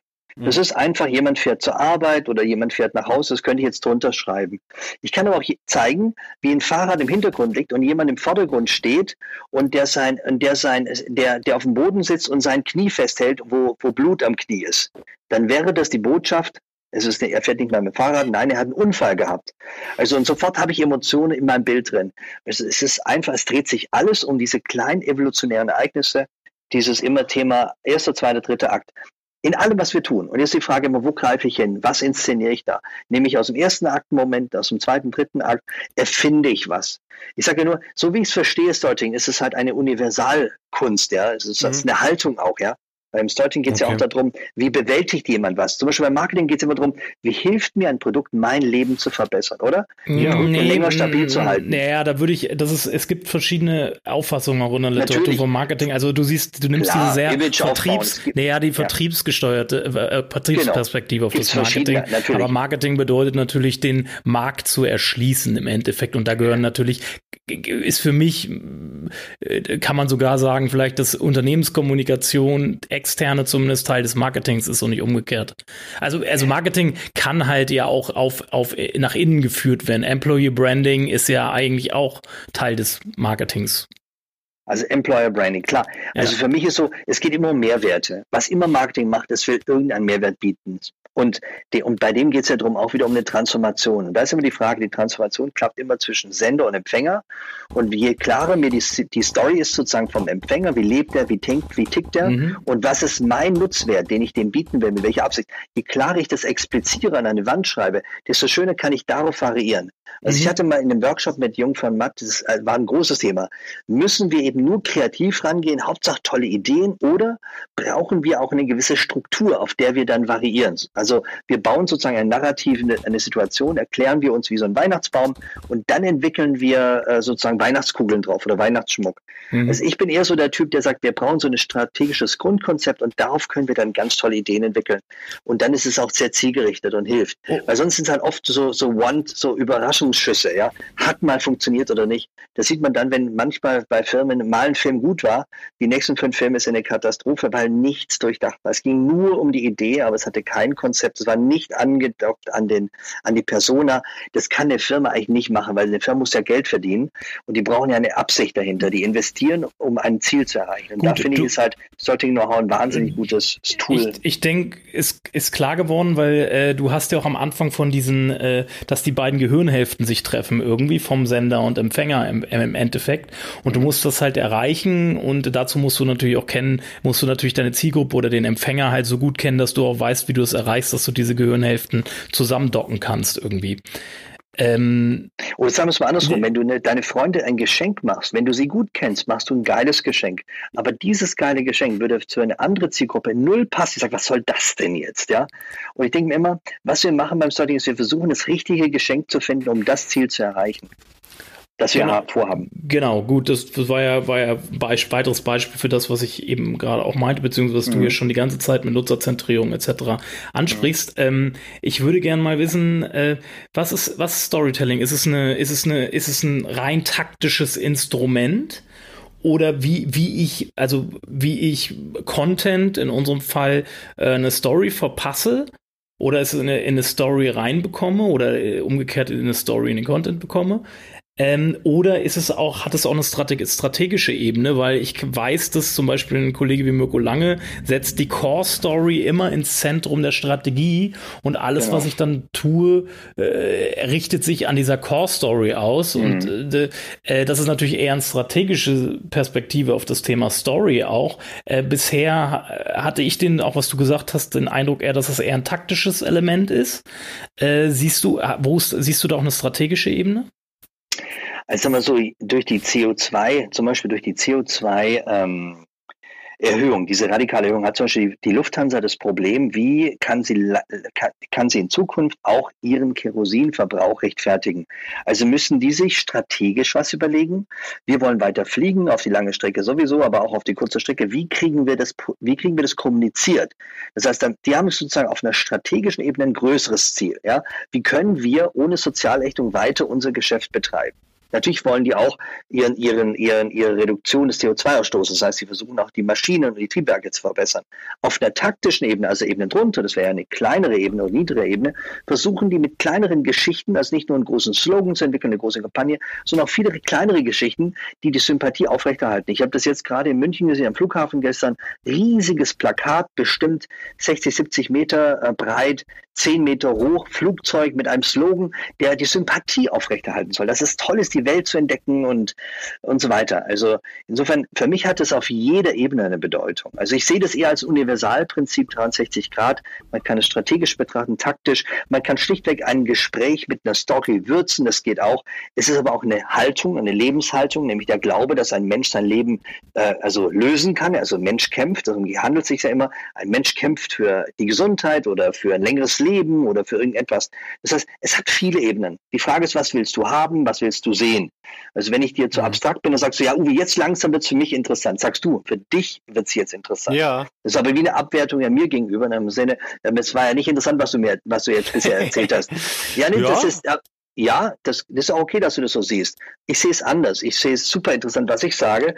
Und ich denke auf jede Ebene. Es hat eine historische Bedeutung, es hat eine praktische Bedeutung. Es geht sofort zur Sache. Es kann aber auch allgemeiner betrachtet werden. Für mich ist, wie du siehst, für mich ist es ein, eine, wie gesagt, es ist eben nicht nur, ich, äh, ich sitze im Unterricht und ich verstehe was nicht und sage zum Lehrer, bitte geben Sie mir mal ein Beispiel. Und wenn der mir ein Beispiel gibt, dann habe ich eine, höre ich eine Geschichte. Ein Beispiel ist ein beigestelltes Spiel, also ein beigestelltes Simulat. Das wird in Geschichtenform gemacht. Meine Theorie ist, sämtliche Lehrbücher, sämtlicher Schulunterricht könnte viel besser sein, wenn wir viel mehr Storytelling benutzen würden, weil es eben das Gehirn dafür gebaut ist und ja, alles le genau. leichter verständlich ist. Geil. Wenn, ja. je, oder? Ja. Das wäre radikal Wahnsinn. Das, damit würden Leute mehr teilhaben können am Leben. Mhm. Wenn ich sehe, wie Politiker oft reden, die schwafeln auf so einer ganz abstrakten Ebene, du verstehst nicht, wovon sie reden. Ja. Überraschenderweise spricht dann Robert Habeck, der jetzige Vorsitzende der Grünen, sehr konkret. Wenn er sagt, er findet, dass man eben das CO2 verdrosseln müsste, man müsste weniger Inlandsflüge haben und dann sagt er, ja, ich bin dafür, mehr, mehr Zug zu haben. Da sagt einer, ja, aber wie ist es, wenn ich, wenn ich von Flensburg meinetwegen nach Venedig will? Da sagt er, ja, dann müsste man halt eine Nachtfahrt haben wieder. Also also wieder ein Nachtzug, wo man schlafen kann. Und er erzählt das sehr plastisch alles. Mhm. Also er gilt für mich als der beste Storyteller momentan in der Politik, sogar besser als seine Kollegin. Aber in der Regel ist es so, dass sie sehr abstrakt reden, sehr wenig greifbar, sehr, also ja. so, dass es nicht justiziabel ist. Sehr schade eigentlich. Und deshalb, Storytelling bietet als Haltung unglaubliche Möglichkeiten. Deshalb, ich sehe immer, dass Leute sagen, ja, aber Storytelling hatten wir schon immer. Ja, natürlich. In dem Moment, wo der Mensch die Sprache fand, hat er irgendwann angefangen, Geschichten zu erzählen. Warum? Weil er hat Jagderfahrung gemacht und er wollte das mit seinen Freunden teilen. Mhm. Oder jemand ist gestorben und er sagte, geh da nicht hin. Also mhm. das Storytelling war eine Form des Informationsmanagements. Also wie gebe ich Wissen weiter? Mhm. Und dann kam es später dazu, dass sich Gemeinschaften gebildet haben, also Religionen entstanden. Und da brauchten die wieder Geschichten, um zu erklären, woher kommen wir? Warum sterbe ich? Wie erkläre ich mir das? Auch dafür ist die Bibel voller Geschichten. Und mhm. dann kam eben 1975 so ein toller Moment in Tennessee, wo eine kleine Gruppe von Journalisten und Storyteller gesagt haben, Menschenskinder, wir müssen doch eigentlich eine Gemeinschaft für Storytelling gründen. Das haben sie damals gemacht und dadurch entstand auch dieser besondere Begriff, dass man Storytelling im Englischen zusammenschreibt, das sogenannte heutige National Storytelling Network. Und die haben gesagt, alles Storytelling ist wichtig und die, das digitale Zeitalter hat das Digital Storytelling erfunden. Das heißt, jeder kann selber erzählen. Jeder kann einen, Facebook-Post machen oder einen Facebook-Account sich anlegen. Und das ist ein Wahnsinnswunder. Früher hat man nur von oben erzählt. Nur die Chefs haben erzählt oder die mhm. Artigen haben erzählt oder der Priester auf der Kanzel. Die anderen durften nur zuhören. Jetzt dürfen wir selber Geschichten erzählen. Das ist eine Weltrevolution. Das ist total mhm. schön. Und das ist eben auch wieder ein Teil des Storytellings. Insofern, ich sehe immer nur Menschen, die versuchen, das zu verkleinern und sagen, ach, Storytelling kennen wir schon oder wir machen hier mal ein bisschen Storytelling. Das ist ein sehr kleiner Blick und ich glaube, mhm. dass in ein paar Jahren wirst du das nicht mehr so albern finden, so das herzuleiten. Da wirst du sagen, Uwe, ich habe es damals nicht verstanden und du hast recht. Wir, es, es handelt sich um mehr, weil die Frage ist doch am Ende, dass wenn der, die Erde, Erde irgendwann mal stirbt, was würde denn da draufstehen? Leon Feuchtwanger hat mal gesagt, da würde draufstehen, naja, ich wollte immer das Beste, Komma nur für mich. Ja, so redet die Menschheit. Lustig, ja? Ja, ja oder ja. wir haben es auf die, auf die Reihe gekriegt. Also die Frage ist doch auch bei einem Kampf jetzt bei der ganzen Klimaerwärmung, kriegen wir es auf die Kette nicht? Da geht es um ganz einfaches Narrativ. Vernichten mhm. die Menschen ihre eigene Lebensgrundlage oder schaffen sie es, in der Koexistenz zu leben? Ja. Ganz banal. Alles ist deutlich. Das heißt, wir leben in Stories. So wie leben wir gerade in der großen ökologischen oder dystopischen Geschichte. Und so ist es auch ein Teil des Marketings. Also ja. du hast es, du hast es von der Strategie jetzt fast in, die, in eine philosophische Ebene noch getragen, also noch weit Sorry. über der Strategie hinaus. Nein, finde ich, finde ich ja interessant, finde ich gut. Ich, wir sind ja, äh, äh, Gidon und ich sind ja auch so zwei Hobbyphilosophen. Ja, ich ähm. weiß doch, also das liebe ich an Gidon. Also mit ihm kann man eben auch davon galoppieren und das ist ja, ja. wichtig. Ja. Ich galoppiere ähm, gern mit dir davon, Uwe. Danke, ich auch. man, man, spricht, man, man, spricht ja im Storytelling äh, immer von Plots oder Erzählmustern. Ja. Ähm, ja. Welche eignen sich denn da besonders gut für das Unternehmen, wenn die, wenn sich ein Unternehmen überlegt, äh, Storytelling zu betreiben? Also wie wählt man diese Plots dann als Unternehmen am besten aus für sich? Also, also Plot kommt eigentlich äh, in unserer Sprache ist immer die Handlung, also sprich die eines, also die Szenen, die nacheinander erzählt werden. Also ich sage jetzt mal, wenn ich eine Liebesgeschichte habe oder erzähle, dann besteht die in der Regel aus 45, 50 Szenen und die werden auf eine Kette gebracht. Das wäre sozusagen die Handlung. Das mhm. ist die Handlungsaufbau. Also mhm. das, was sichtbar getan wird. Auf einer Ebene darüber sagt man, wovon erzählt die Geschichte? Erzählt die dann, also, also in der Summe dann von einer tragischen Geschichte oder von einer glücklichen Geschichte. Aber das wäre sozusagen eine Ebene drüber. Deswegen trennen wir immer den Begriff Story und Handlung. Handlung ist sozusagen die physische Übersetzung einer, einer Tragödie, also eines tragischen Erlebnisses in, ein, in physische Bilder, in physische Szenen. Also das ist so der Zusammenhang zwischen Story und Handlung, wenn man so will, oder Plot. Genau, jetzt habe ich aber gerade den roten Faden verloren. Deine Frage ging noch weiter. Genau, welches Narrativ hilft? Also, meines Erachtens ist es so, das schönste und natürlichste äh, Erzählmodell oder Schema ist die Chronologie. Also das heißt, jede Firma hat irgendeine Entstehungsgeschichte, ein Produkt hat eine Entstehungsgeschichte. Das hört sich zunächst mal langweilig an. Ich könnte ja zum Beispiel sagen, also da habe ich damals meine Frau kennengelernt, dann haben wir uns gedatet, naja, und dann habe ich irgendwann mal die Hand angehalten und dann haben wir geheiratet, haben wir Kinder bekommen. Das ist auch chronologisch. Aber was ist es nicht? Es ist nicht dramatisch erzählt. Es ist jetzt nur additiv erzählt. Hm. Additiv, chronologisch schlimm. Erzähle ich aber chronologisch und sage eben und erzähle das dramatisch, also mit, mit Ursache, Wirkung, ist dieselbe Chronologie aufregend. Und zwar auch noch nicht mal linear. Weil als ich meine Frau kennengelernt, dachte ich mir, die ist ja absoluter Hammer. Ich wollte die unbedingt daten und dann habe ich sie erstmal sieben Monate nicht mehr erreicht. Und immer wenn ich versucht habe, sie anzurufen, hat sie mich weggedrückt. Und irgendwann hatte ich sie am Telefon dann hat sie geweint. Und dann habe ich gesagt, warum weinst du? Und sag, ja, mein, mein Freund hat mich verlassen. Hey, ich wusste gar nicht, dass sie einen Freund hatte. Was ich jetzt gerade tue, ist es einfach eine nonlineare Erzählung. Ich erzähle chronologisch, aber ich erzähle Überraschungen, die mhm. keiner erwarten mhm. kann. Mhm. Und das macht eine gute Geschichte aus. Also wenn ich quasi sage, jede Geschichtsunternehmen sollte zunächst mal chronologisch erzählt sein, aber dann dramatisch mit Überraschungen, Wendungen und zwar auch mal mit Niederlagen. Denn was Firmen häufig machen, ist, sie mhm. lassen den Antagonisten weg. Und mhm. dann kommt so eine ganz schale Geschichte rüber. Wir waren schon mhm. immer toll, wir sind super, wir sind Weltmarktführer. Sie mhm. erzählen aber nicht, dass sie einmal ein Produkt gemacht haben und sind so gescheitert und daraus haben sie gelernt. Mhm. Schönes Beispiel ist der Gründungsmythos von Lego. Bei Lego war es so, der erste Gründer war, war ja ähm, Schreiner. Und er hat quasi Spielzeug aus Holz gemacht. Und irgendwann mal war es, und zwar immer so, dass das, das Holzwerkzeug, das Holzspielzeug war so toll, weil es halt sehr oft lackiert worden ist. Mehrfach lackiert, grundlackiert und dann natürlich noch die, die, die Farbwirkung noch obendrauf lackiert. So, und dafür gab es eine Regel im Unternehmen, dass man, ich weiß gar nicht mehr wie oft, vier oder fünfmal das lackiert, damit es optimal ist und Kinder jahrelange Freude haben. Und jetzt kam die nachfolgende Generation dran, also der Sohn des Unternehmensgründers. Und es war kurz vor Weihnachten und in England wollten alle Geschäfte halt Spielzeug von Lego haben. Was er gemacht hat, ist, er hat einfach auf ein paar Lackierschichten verzichtet und hat das per Schiff dann das Holz rüber transportiert, Spielzeuge. Als es der Senior gehört hat, hat er die ganzen Schiffe zurückgerufen, hat das Ganze wieder zurückgebracht und nochmal neu lackiert und dann einen Brief geschrieben an alle Spielzeugläden in England, warum das passiert ist. Und es ein Teil der Unternehmensgeschichte, dass sie da gescheitert sind. Die haben einfach gedacht, Hauptsache, sie werden ausgeliefert. Und der Chef sagte, der Gründer sagte, nein, das darfst du nicht machen. Das Ding muss so gut lackiert sein, wir haben einen Ruf zu verlieren. Wir müssen es optimal machen. Das sind aber so Geschichten, die, die dann im Gründungsmythos immer wieder erzählt werden, bei Lego bis heute. Wenn heute Mitarbeiter zur Spielwagen, Spielwarenmesse fährt, also jeder Mitarbeiter in Deutschland bei Lego wird einmal im Jahr zur Spielzeugmesse eingeladen, dann läuft da so einen großen Parcours durch das ganze Messe. Die haben so eine feststehende Messeeinrichtung dort und dann laufen die quasi wie so eine Heldenreite durch und bekommen sie all diese Mythen ganz praktisch erzählt, immer wieder, damit sie nachher wieder gut im Geschäft erzählen können. Das heißt also für mich, wenn man so fragt, würde ich sagen, das beste Erzählmodell ist die Chronologie, aber spannend erzählt. Das heißt immer mit diesem, mit diesem Überraschungsmoment, mit Ursache und Wirkung. Das ist das Schönste, das Einfachste. Das nennen wir die natürliche Dramaturgie. Das andere wäre eine künstliche Dramaturgie. Ich sage, warum das neue iPhone, das jetzt im September rauskommt, das beste iPhone oder das beste Smartphone aller Zeiten ist und erzähle dann zehn Gründe dafür auf. Das machen wir auch häufig im ja. Content Marketing. Das ist aber eine künstliche Dramaturgie. Mhm. Und so müssen wir halt immer schauen, wo benutzen wir eine natürliche Dramaturgie, wo eine künstliche Dramaturgie. Ich würde das immer mal mischen. Letztlich geht es ja darum, das neuronale Netz meines Kunden umzuprogrammieren. Oder mal anders gesagt, wenn du mich fragst, ähm, erzähl mir doch mal was über VfL Bochum, dann würde ich sagen, ich weiß nur, dass es meine große Mannschaft war. Es gibt einen Ort, der so heißt, und es gibt einen Fußball. Mehr weiß ich nicht. Fragst du mich, jetzt verzeiht's bitte, nach FC Bayern kann ich dir sagen, wer den Verein leitet, wie die Spieler heißen. Ich kann dir vielleicht zwei, drei Stunden über den Verein sprechen. Das heißt, ich habe ein großes neuronales Netz mit mit Hunderttausenden von Neuronen, die verknüpft sind bei dem Thema FC Bayern. Das, was der Marke heute machen muss, ist, tiefe neuronale Netze im Kunden aufzubauen. Durch ganz tolle Erlebnisse, kurze Bumper, lange Geschichten, berührende Geschichten, Erlebnisse, alles zusammen. Es kann auch sein, jemand baut einen Mist. Ja, ich erlebe das immer in meinem Lieblingshotel in Köln, im Hyatt.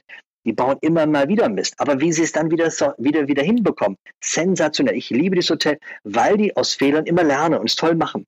Das ist einfach genial. Okay, äh, super. Du, ich merke schon, du bist selber auch ein sehr guter Geschichtenerzähler. Oh, danke schön. Das ist positiv gemeint, das ist nicht negativ ja. gemeint. Nein, das empfinde äh, ich so als Lob. Vielen Dank. Ja. ja das tut mir gut, ja. Ähm, äh, du sprichst immer oft von einer Heldenreise. Ja. Ähm, muss es immer einen Helden geben im Storytelling? Sag mal so, also wir wissen aus der Forschung, aus der Menschheitsgeschichte, dass es immer so starke Typen gibt und dass wir so für Helden gemacht sind. Und äh, jetzt ist es so, das Heldenbild, das gibt es sowohl in der griechischen Literatur, also der Heros, das gibt es aber auch in der germanischen Literatur, also der Helido. Im einen Fall ist es halt ein überragender Mensch, ja, also mit großen, auch exzellenten Eigenschaften und Kräften, aber gleichzeitig ist es auch jemand, der eine Gesellschaft rettet oder schützt. Mit solchen Aufträgen sieht sich zum Beispiel ein Erdogan, in solchen Aufträgen sieht sich ein Jinping, also der, der jetzige Staatsführer von China. Ganz häufig ist unsere Gesellschaft nach solchen Typen organisiert. Und jetzt ist es so, beim Helden gibt es halt vier verschiedene Modelle. Das eine ist der sogenannte Superheld. Das ist der Überragende aus den Comics, ja, den wir gerne sehen, nur muss der auch immer persönliche Probleme haben. Meinetwegen, der rettet gerade die Welt und dann ruft die Mama und sagt, du, du hast mir versprochen, dass du Müll runterbringst und du hast ihn nicht runtergebracht. Das ärgert mich wirklich, ja. Ich bin doch immer so nett zu dir. Und er trägt gerade die ganze Welt auf den Schultern und an, an ihm zerren, zerren die Bösewichte, aber das erdet ihn wieder. Aber wir lieben Superhelden, das ist ein Teil des ganzen Marvel-Comics. Dann gibt es die Alltagshelden, die werden heute ganz häufig ausgezeichnet vom Roten Kreuz oder jetzt auch im Mittelmeer.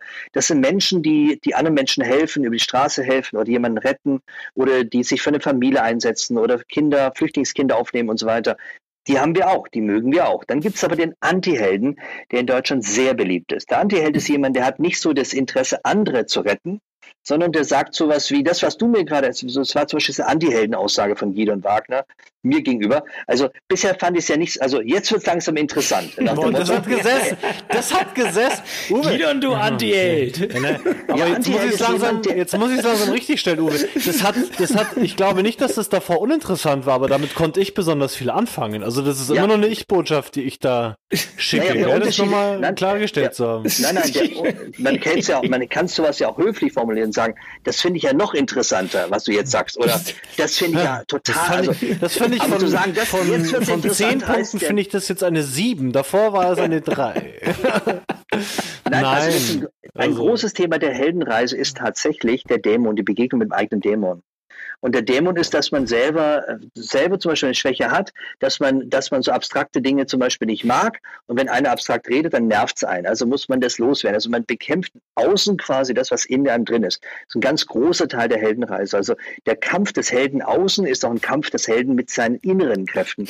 Also ich habe jetzt zum Beispiel gerade gelesen, der Abstraktionsdämon gewesen für mich in dem Moment, oder? Ich war der Held, genau, der genau. für unsere Zuhörer das Konkrete herauskitzeln wollte, oder? Ich hatte unlängst auch eine eine ganz bedeutende Medienmacherin in Deutschland und die sagte mir, also der erste Teil meines Vortrages sei absolut Katastrophe gewesen, weil es so abstrakt war.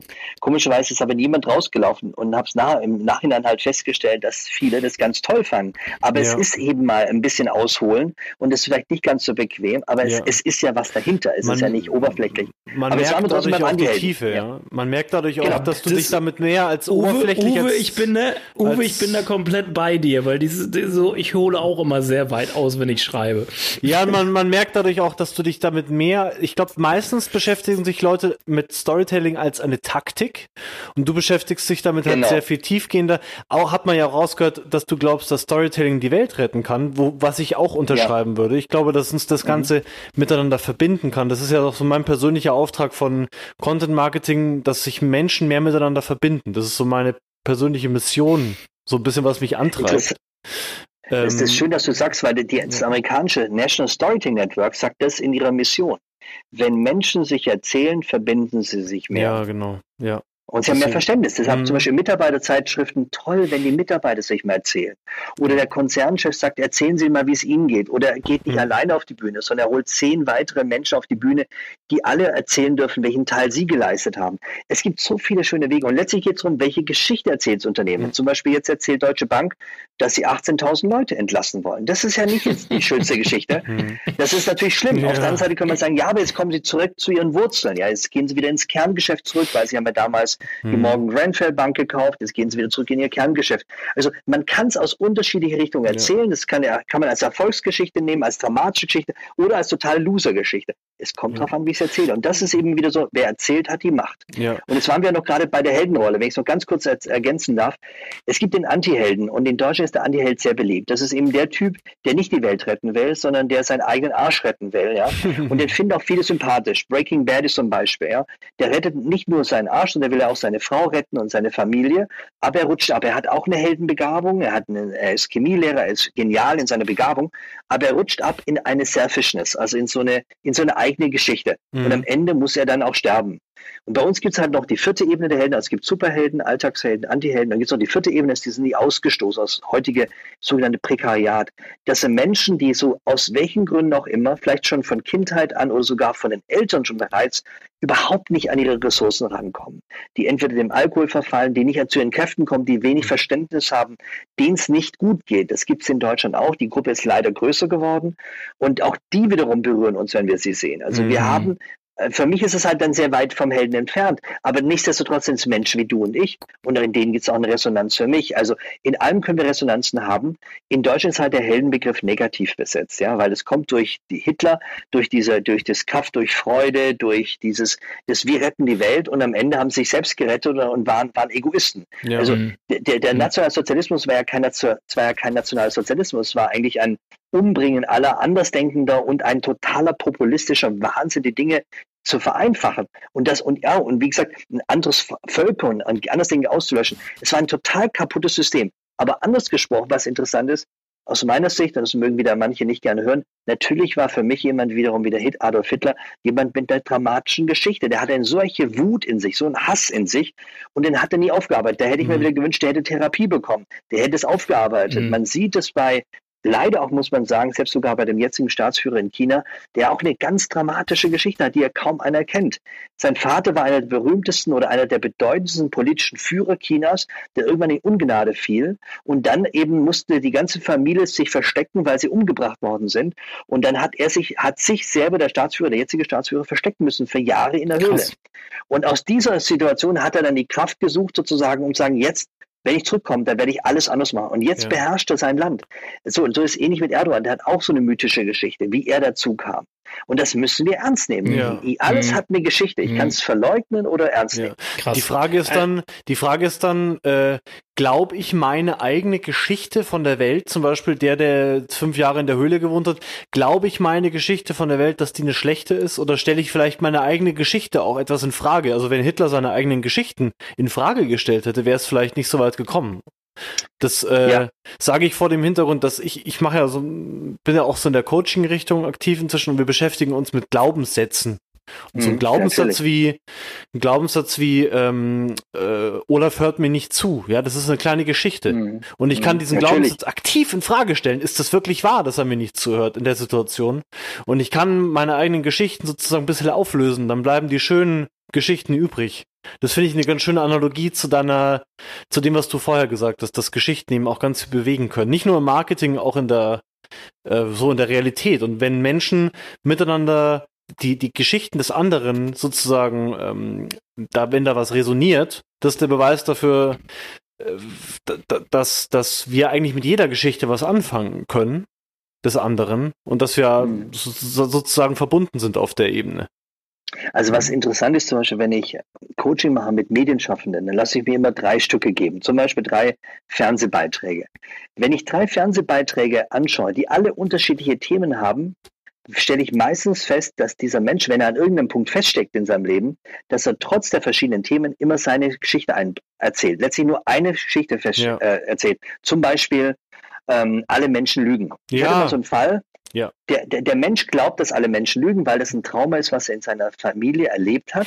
Ja. Und jetzt ist egal, was er hört. Er hat einmal ein festgefahrenes Muster. Er sieht es durch und, diese eine, durch diesen Filter, ja. sieht das. Ja, ja, genau. Und er hat neuronal, emotional ist er festgefahren. Und jetzt gibt es halt in der Therapie verschiedene Methoden, Klopfmethoden, Gesprächstherapie mhm. oder provokative Therapie. Ja, Wege, Provoka ja, ja. Mhm. Genau, die, genau. Und diese sozusagen diese Selbstschädigung des Klienten, die ja dadurch entsteht, dass er immer im selben Muster hängt, dass er wieder auflöst löst. Kann das sein, dass zum Beispiel eine Frau mhm. sagt, alle Männer sind blöd? Ja, wenn sie das so glaubt, dann wird sie sich das ja auch so anziehen. Das ist ja das mhm. Gesetz, der Gesetz der, der Anziehung. Also ja. insofern spielt Narrativität eine unglaubliche Rolle. Ja, was bilde ich denn ab für ein Bild? Was ist ja. das Bild meiner Welt? Ja. Sehe ich, das? Ja. Also mhm. nur ganz kurz, mhm. es gibt dieses schöne Bild, zwei, Handelsvertreter reisen nach Afrika, um zu sehen, ob es da einen Markt für Schuhe gibt. Ja, es sind beide Handelsvertreter englischer Schuhhäuser. Und der eine telegrafiert zurück und sagt, ja, katastrophal, kein Afrikaner trägt Schuhe, kein Markt für uns. Der andere sagt, ja, kein Afrikaner trägt Schuhe, Riesenmarkt für uns. Mhm. Es ist alles eben eine Frage der Sichtweise. Und natürlich genau definiert irgendjemand den Sinn. Also jemand definiert die Story. Und ohne Story habe ich eben keinen Sinn. Ich weiß nicht, was das soll. Und das Gehirn ist eine aggressive Sinnsuchmaschine. Wir können nicht damit ja. leben, wenn wir etwas uns nicht erklären können. Was wir tun, wenn etwas nicht zu uns passt, wir definieren oder wir, wir, wir, wir, wir interpretieren die Wirklichkeit weg. Also wenn mir das nicht ja. gefällt, dann gibt es das gar nicht. Also wenn ein Vater zum Beispiel gar nicht erkennen will, dass er vielleicht Schuld hat, warum sein Sohn durchdreht, dann interpretiert das einfach weg. Und das ist natürlich auch eine Rieseneigenschaft.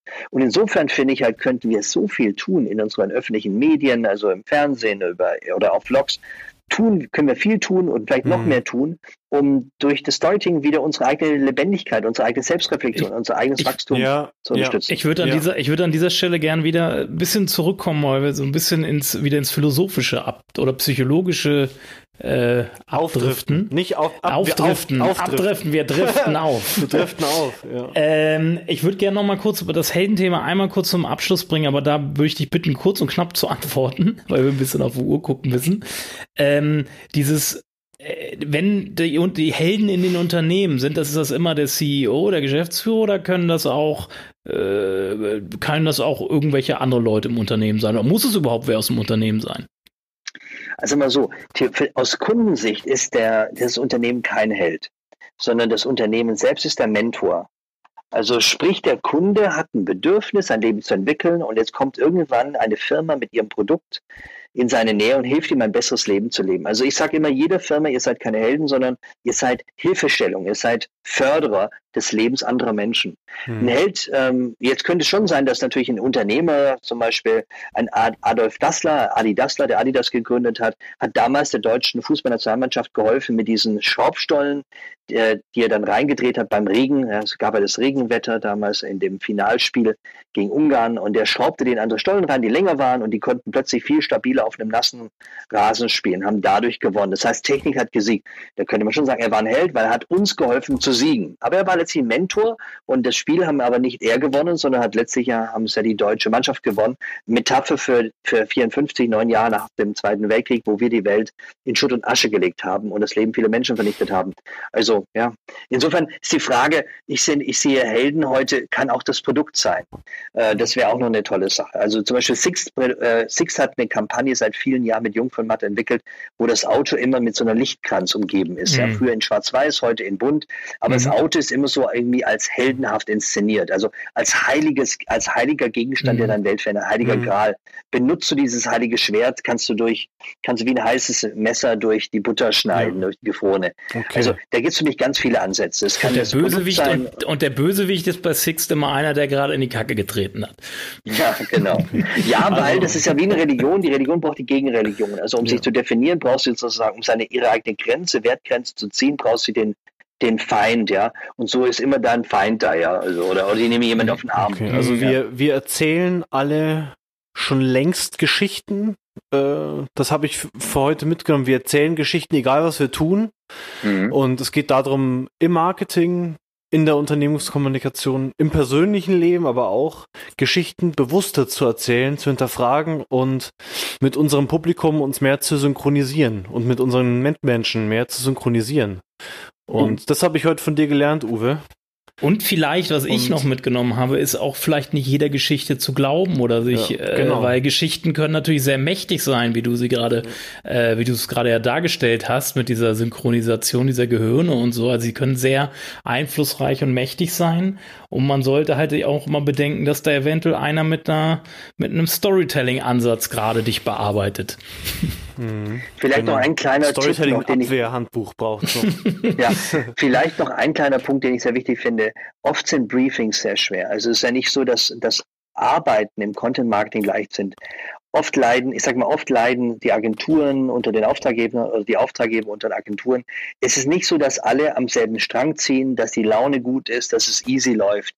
Und das, das finde ich immer das so wichtig, dass man sich dann mal Zeit nimmt, sich zu erzählen, dass man sich auch mhm. kennenlernt, sagt, wer bist du, wer bin ich, dass man über das Unternehmen spricht und dass man so eine Offenheit schafft, weil sonst ist immer ein Elefant im Raum und es am Ende kommt nicht das beste Produkt raus, sondern ein Produkt, was ja. neurotisch ist, was irgendwie gesperrt ist, anstrengend ist, nicht mhm. witzig ist, nicht locker ist. Deshalb glaube ich immer, auch gerade jetzt, wenn wir von Content Marketing sprechen, wie schaffen wir eine gute Atmosphäre, die das Geschichte schreiben möglich macht? Ja. Also wie kommt ihr und wir zusammen an den Tisch und wie lernen wir uns kennen? Wie sind wir locker und kreativ? Weil ich denke mir immer, das darfst du nicht sagen, das darfst du nicht sagen, das ärgert den. Es mhm. ist total schwierig. Also ich, ich, sehe und dann kommen Ängste vom Unternehmen, Erwartungsdruck, mhm. das kostet zu viel, das muss wirksam sein, aber ja. das darfst du nicht erzählen ganz anstrengend. Sie bouncen, sie bouncen halt wie immer wieder zurück zu den Vertriebszielen und ja, äh, ja. das ist halt ein bisschen das Problem. Ja. Uwe, wenn man deswegen sage ich immer, dass es ist gut, wenn man sich Zeit nimmt zu erzählen. Ich habe zum Beispiel jetzt gerade einen Erzählprozess gemacht bei einer Brauerei und da haben wir drei Tage uns erzählt. Die Geschichte des Unternehmens, die Geschichte des Biers, die Menschen haben sich erzählt, der Marketingchef, alle haben sich erzählt und es hat einen unglaublichen Frieden. Wir haben über das Produkt gesprochen, die Etiketten, über alles, über die Herstellung des, der, des, des Bieres und man hat gemerkt, wie alle aufgeblüht sind. Es war so ein Gefühl wie, hm. wir leiden darunter, dass wir uns noch nie mal auserzählt haben. Deshalb mhm. hilft nicht ein Quickie zu machen in der Besenkammer, sondern mhm. nehmt euch Zeit, erzählt euch mal, weil jedes Unternehmen mit 30 Jahren hat schon eine Geschichte. In dem Fall ist eine Firma mit 400 Jahren Geschichte. Also ich glaube, dass selbst da im Kommunikationsprozess um ein Produkt herzustellen, Storytelling eine ganz große Rolle spielt. Wenn ich mehr Geschichten erzählen möchte und das lernen möchte, dann äh, kann ich auch einfach zu dir gehen und einen Workshop buchen, oder? Das machst du ja nach wie vor, Uwe. Ich war mal in einem bei das dir dabei und muss sagen, ich habe da extrem viel gelernt. Das, also ich glaube, ich habe auch den Podcast als wieder sehr lehrreich empfunden. Uwe, also das wäre vielleicht nochmal eine Einladung an alle, die zuhören und sagen, sie wollen da tiefer einsteigen, dass sie auf dich zukommen, oder? Du, du bildest ja, sehr gern. Also ich habe alle zwei Monate einen öffentlichen Kurs, der heißt eben Starting Masterclass in Köln, findet mit in der Zusammenarbeit mit RTL statt oder RTL Journalistenschule. Und das, der geht zwei Tage und da sprechen wir zwei Tage ganz massiv über alle Aspekte des Geschichtenerzählens. Und vielleicht noch als Abschluss cool. noch ein ganz toller Gedanke. Es gibt die sogenannte Abstraktionsleiter. Das heißt, ich kann, wenn ich eine Geschichte erzähle, sehr detailliert genau erzählen. Also meinetwegen, wie eine Frau äh, eine Pflanze Reis nimmt und sie in den Schlamm drückt. Ja, ich kann aber eine Ebene höher gehen und sagen, äh, das ist jetzt nicht nur die Hand, die eine eine Pflanze in den Boden drückt, also in den Schlamm. Ich kann sagen, eine Frau pflanzt Reis äh, in einem Reis. Ich kann sagen, äh, Reisanbau am Yangtze-Kiang. Ich kann eine Stufe höher gehen und sagen, äh, Landwirtschaft in China. Ich kann eine ja. Stufe höher gehen und sagen hm. und so weiter. Ich kann immer da höher gehen, als was, was die richtig, ja. genau, genau, ja, genau, die, die hm. Kultur des Menschen oder menschliche Zivilisation. Das heißt, ich kann auf sechs, acht verschiedenen Stufen der Mhm. Abstraktion mhm. arbeiten. Und ein genialer Erzähler, der hat die Kraft von ganz nah mit Lupe, ja. Großaufnahme, ja. verständlich ja. auf eine abstrakte Ebene zu gehen. Und tolle Absolut. Texte springen zwischen den Ebenen und entscheiden sich. Schlimm ist dieser, dieses Mittelmaß. Mhm. Corporate Speech, nicht greifbar, Indefinitpronomen mhm. benutzt. Das heißt, niemand ist zuständig, so wie meine Mutter immer gesagt hat, wenn wir wenn sie abends zurückkamen, ich habe euch heute Morgen gesagt, jemand räumt die Spülmaschine aus und am Abend kam sie nach Hause, sagte, niemand hat sie ausgeräumt, ja, und ja. niemand und jemand ist halt nicht personalisiert. Also ja. Abs Konkretionsleiter oder Abstraktionsleiter heißt wirklich, mach die Dinge greifbar. Wer mhm. macht was? Mach's, mach's greifbar, fühlbar. Aber manchmal brauchen wir auch die, die Abstraktionsebene, eben ja. um Dinge herzuleiten oder besser zu verstehen. Ganz tolles Denkmodell zum Ende, Uwe. Vielen Auf jeden Dank. Fall. Ganz super. Vom, vom Anti, vom Anti-Helden Gidon würde ich jetzt gerne genau. die Abmoderation gehen. Genau. Äh, ich, ich, will vielleicht mal kurz sagen, äh, dass ich, ähm, ich habe mich mit dem Thema Storytelling, ich hatte mir mal ein Buch gekauft, ich habe ab und zu mal einen Blogbeitrag gelesen. Mir ist in der Sendung hier heute ausgefallen, dass das alles, dass vieles von dem, was so publiziert wird und im Netz steht, doch relativ an der Oberfläche kratzt. Danke dafür. Also ich, ich, hm. du hast quasi meine, mein Interesse an Storytelling jetzt nochmal geweckt. Vielleicht buche ich ja bei dir auch nochmal einen Workshop äh, oder wie von der Agentur. Freue ich mich sehr, ja. Aus, ähm, ja, in dem, in dem Sinne würde ich sagen, äh, geile Sendung, muss ich echt sagen, erfrischend anders mal vom Thema mhm. her auch. Danke, Dankeschön. Uwe. Und sagt der Svenja einen schönen Gruß? Richte ich sehr gerne aus und danke euch für dir, dass, ich, dass ich mit euch darüber sprechen durfte. Hat mich sehr gefreut, ja. ähm, von euch gechallenged zu werden. Habe auch viel gelernt. Das war mir ja. recht ein Vergnügen. Und übrigens, ich finde auch, dass das diese ganzen Bücher, die ich kenne, die kratzen fast alle an der Oberfläche. Und gibt es ein geiles Buch, das du empfehlen würdest? Nee, also ich kenne viele gute Bücher, also viele haben Aspekte drin, ja. aber ich merke, dieses ganzheitliche Tiefe habe ich bisher noch nicht gesehen und okay. wenn Schade. ich, wenn wir, wir arbeiten ja an einem Buch und wenn ich das dann irgendwann echt hinbekommen habe, mit meinem Team das zu schreiben, ja. wird das sicher einschlagen wie eine Bombe, weil es eben den Zusammenhang herstellt. Aber die Zeit muss reif sein. Verlosen, gemerkt, ihr, verlosen ihr wir dann bei uns da jetzt auch immer mehr ja. dazu. Ich habe jetzt gerade gemerkt, dass diese berühmte Managerin, die mir jetzt gesagt hat, ja, dein erster Teil, der war ja entsetzlich so ungefähr, dass die mich jetzt wieder eingekauft hat und gesagt und jetzt plötzlich alles revidiert, weil sie gemerkt hat im Nachgang, es hat wochenlang nachgewirkt, mein Gott, ist ja interessant, dass du im Urknall anfängt zu erzählen, das ist ja der Wahnsinn. Jetzt verstehe ich die Dinge besser, aber am Anfang lehnt man es manchmal ab. Dann habe ich zu ihr gesagt, du lehnst deine eigenen Dämonen ab, du lehnst mich ab, weil dir das alles so unpraktisch vorkommt. Mhm. Sag ich, ich fange allgemeine an, aber das nennt man deduktiv, ich fange allgemeine an und gehe dann direkt in die Mitte rein, also in die Induktion. Also dann gehe ich ins Detail. Und äh, das macht, glaube ich, das Genie aus, wenn man die beiden Dinge zusammen. Und dann kommt, also, so ein, dann kommt so ein Bauer daher wie ich und sagt, Uwe, jetzt, jetzt ist mir alles zu abstrakt und langweilig und jetzt werd doch mal konkret und dann nee, wird der Bauer in dieser, in dieser Stunde Podcast gelehrt, dass das alles zum Plan dazu gehört, hat, dieses genau. Abstrakte anzufangen und dann so konkret zu werden. Was hat das denn jetzt alles geheißen? Ich glaube, bei solchen Menschen ist der Dämon die Zeit. Sie denken, sie haben keine Zeit und wollen es so schnell und effektiv wie möglich haben. Ähm, deswegen ich glaube, dass wir alle, wir sind ja alle nicht perfekt. Ich auch nicht. Ich bin ja auch ein Bauer an den einen oder anderen Stellen. Wir und sind ich glaube, das, kleine Bauern, Reisbauern. Ja, ich glaube, das Glück ist, dass du eine, einem guten Dialog begegnest, wo du, wo du wieder für dich weiterkommst. Und ich glaube halt, wir sind alle auf einer Lebensreise, wir alle sind auf einer Heldenreise, auf unserer Schicksalsreise.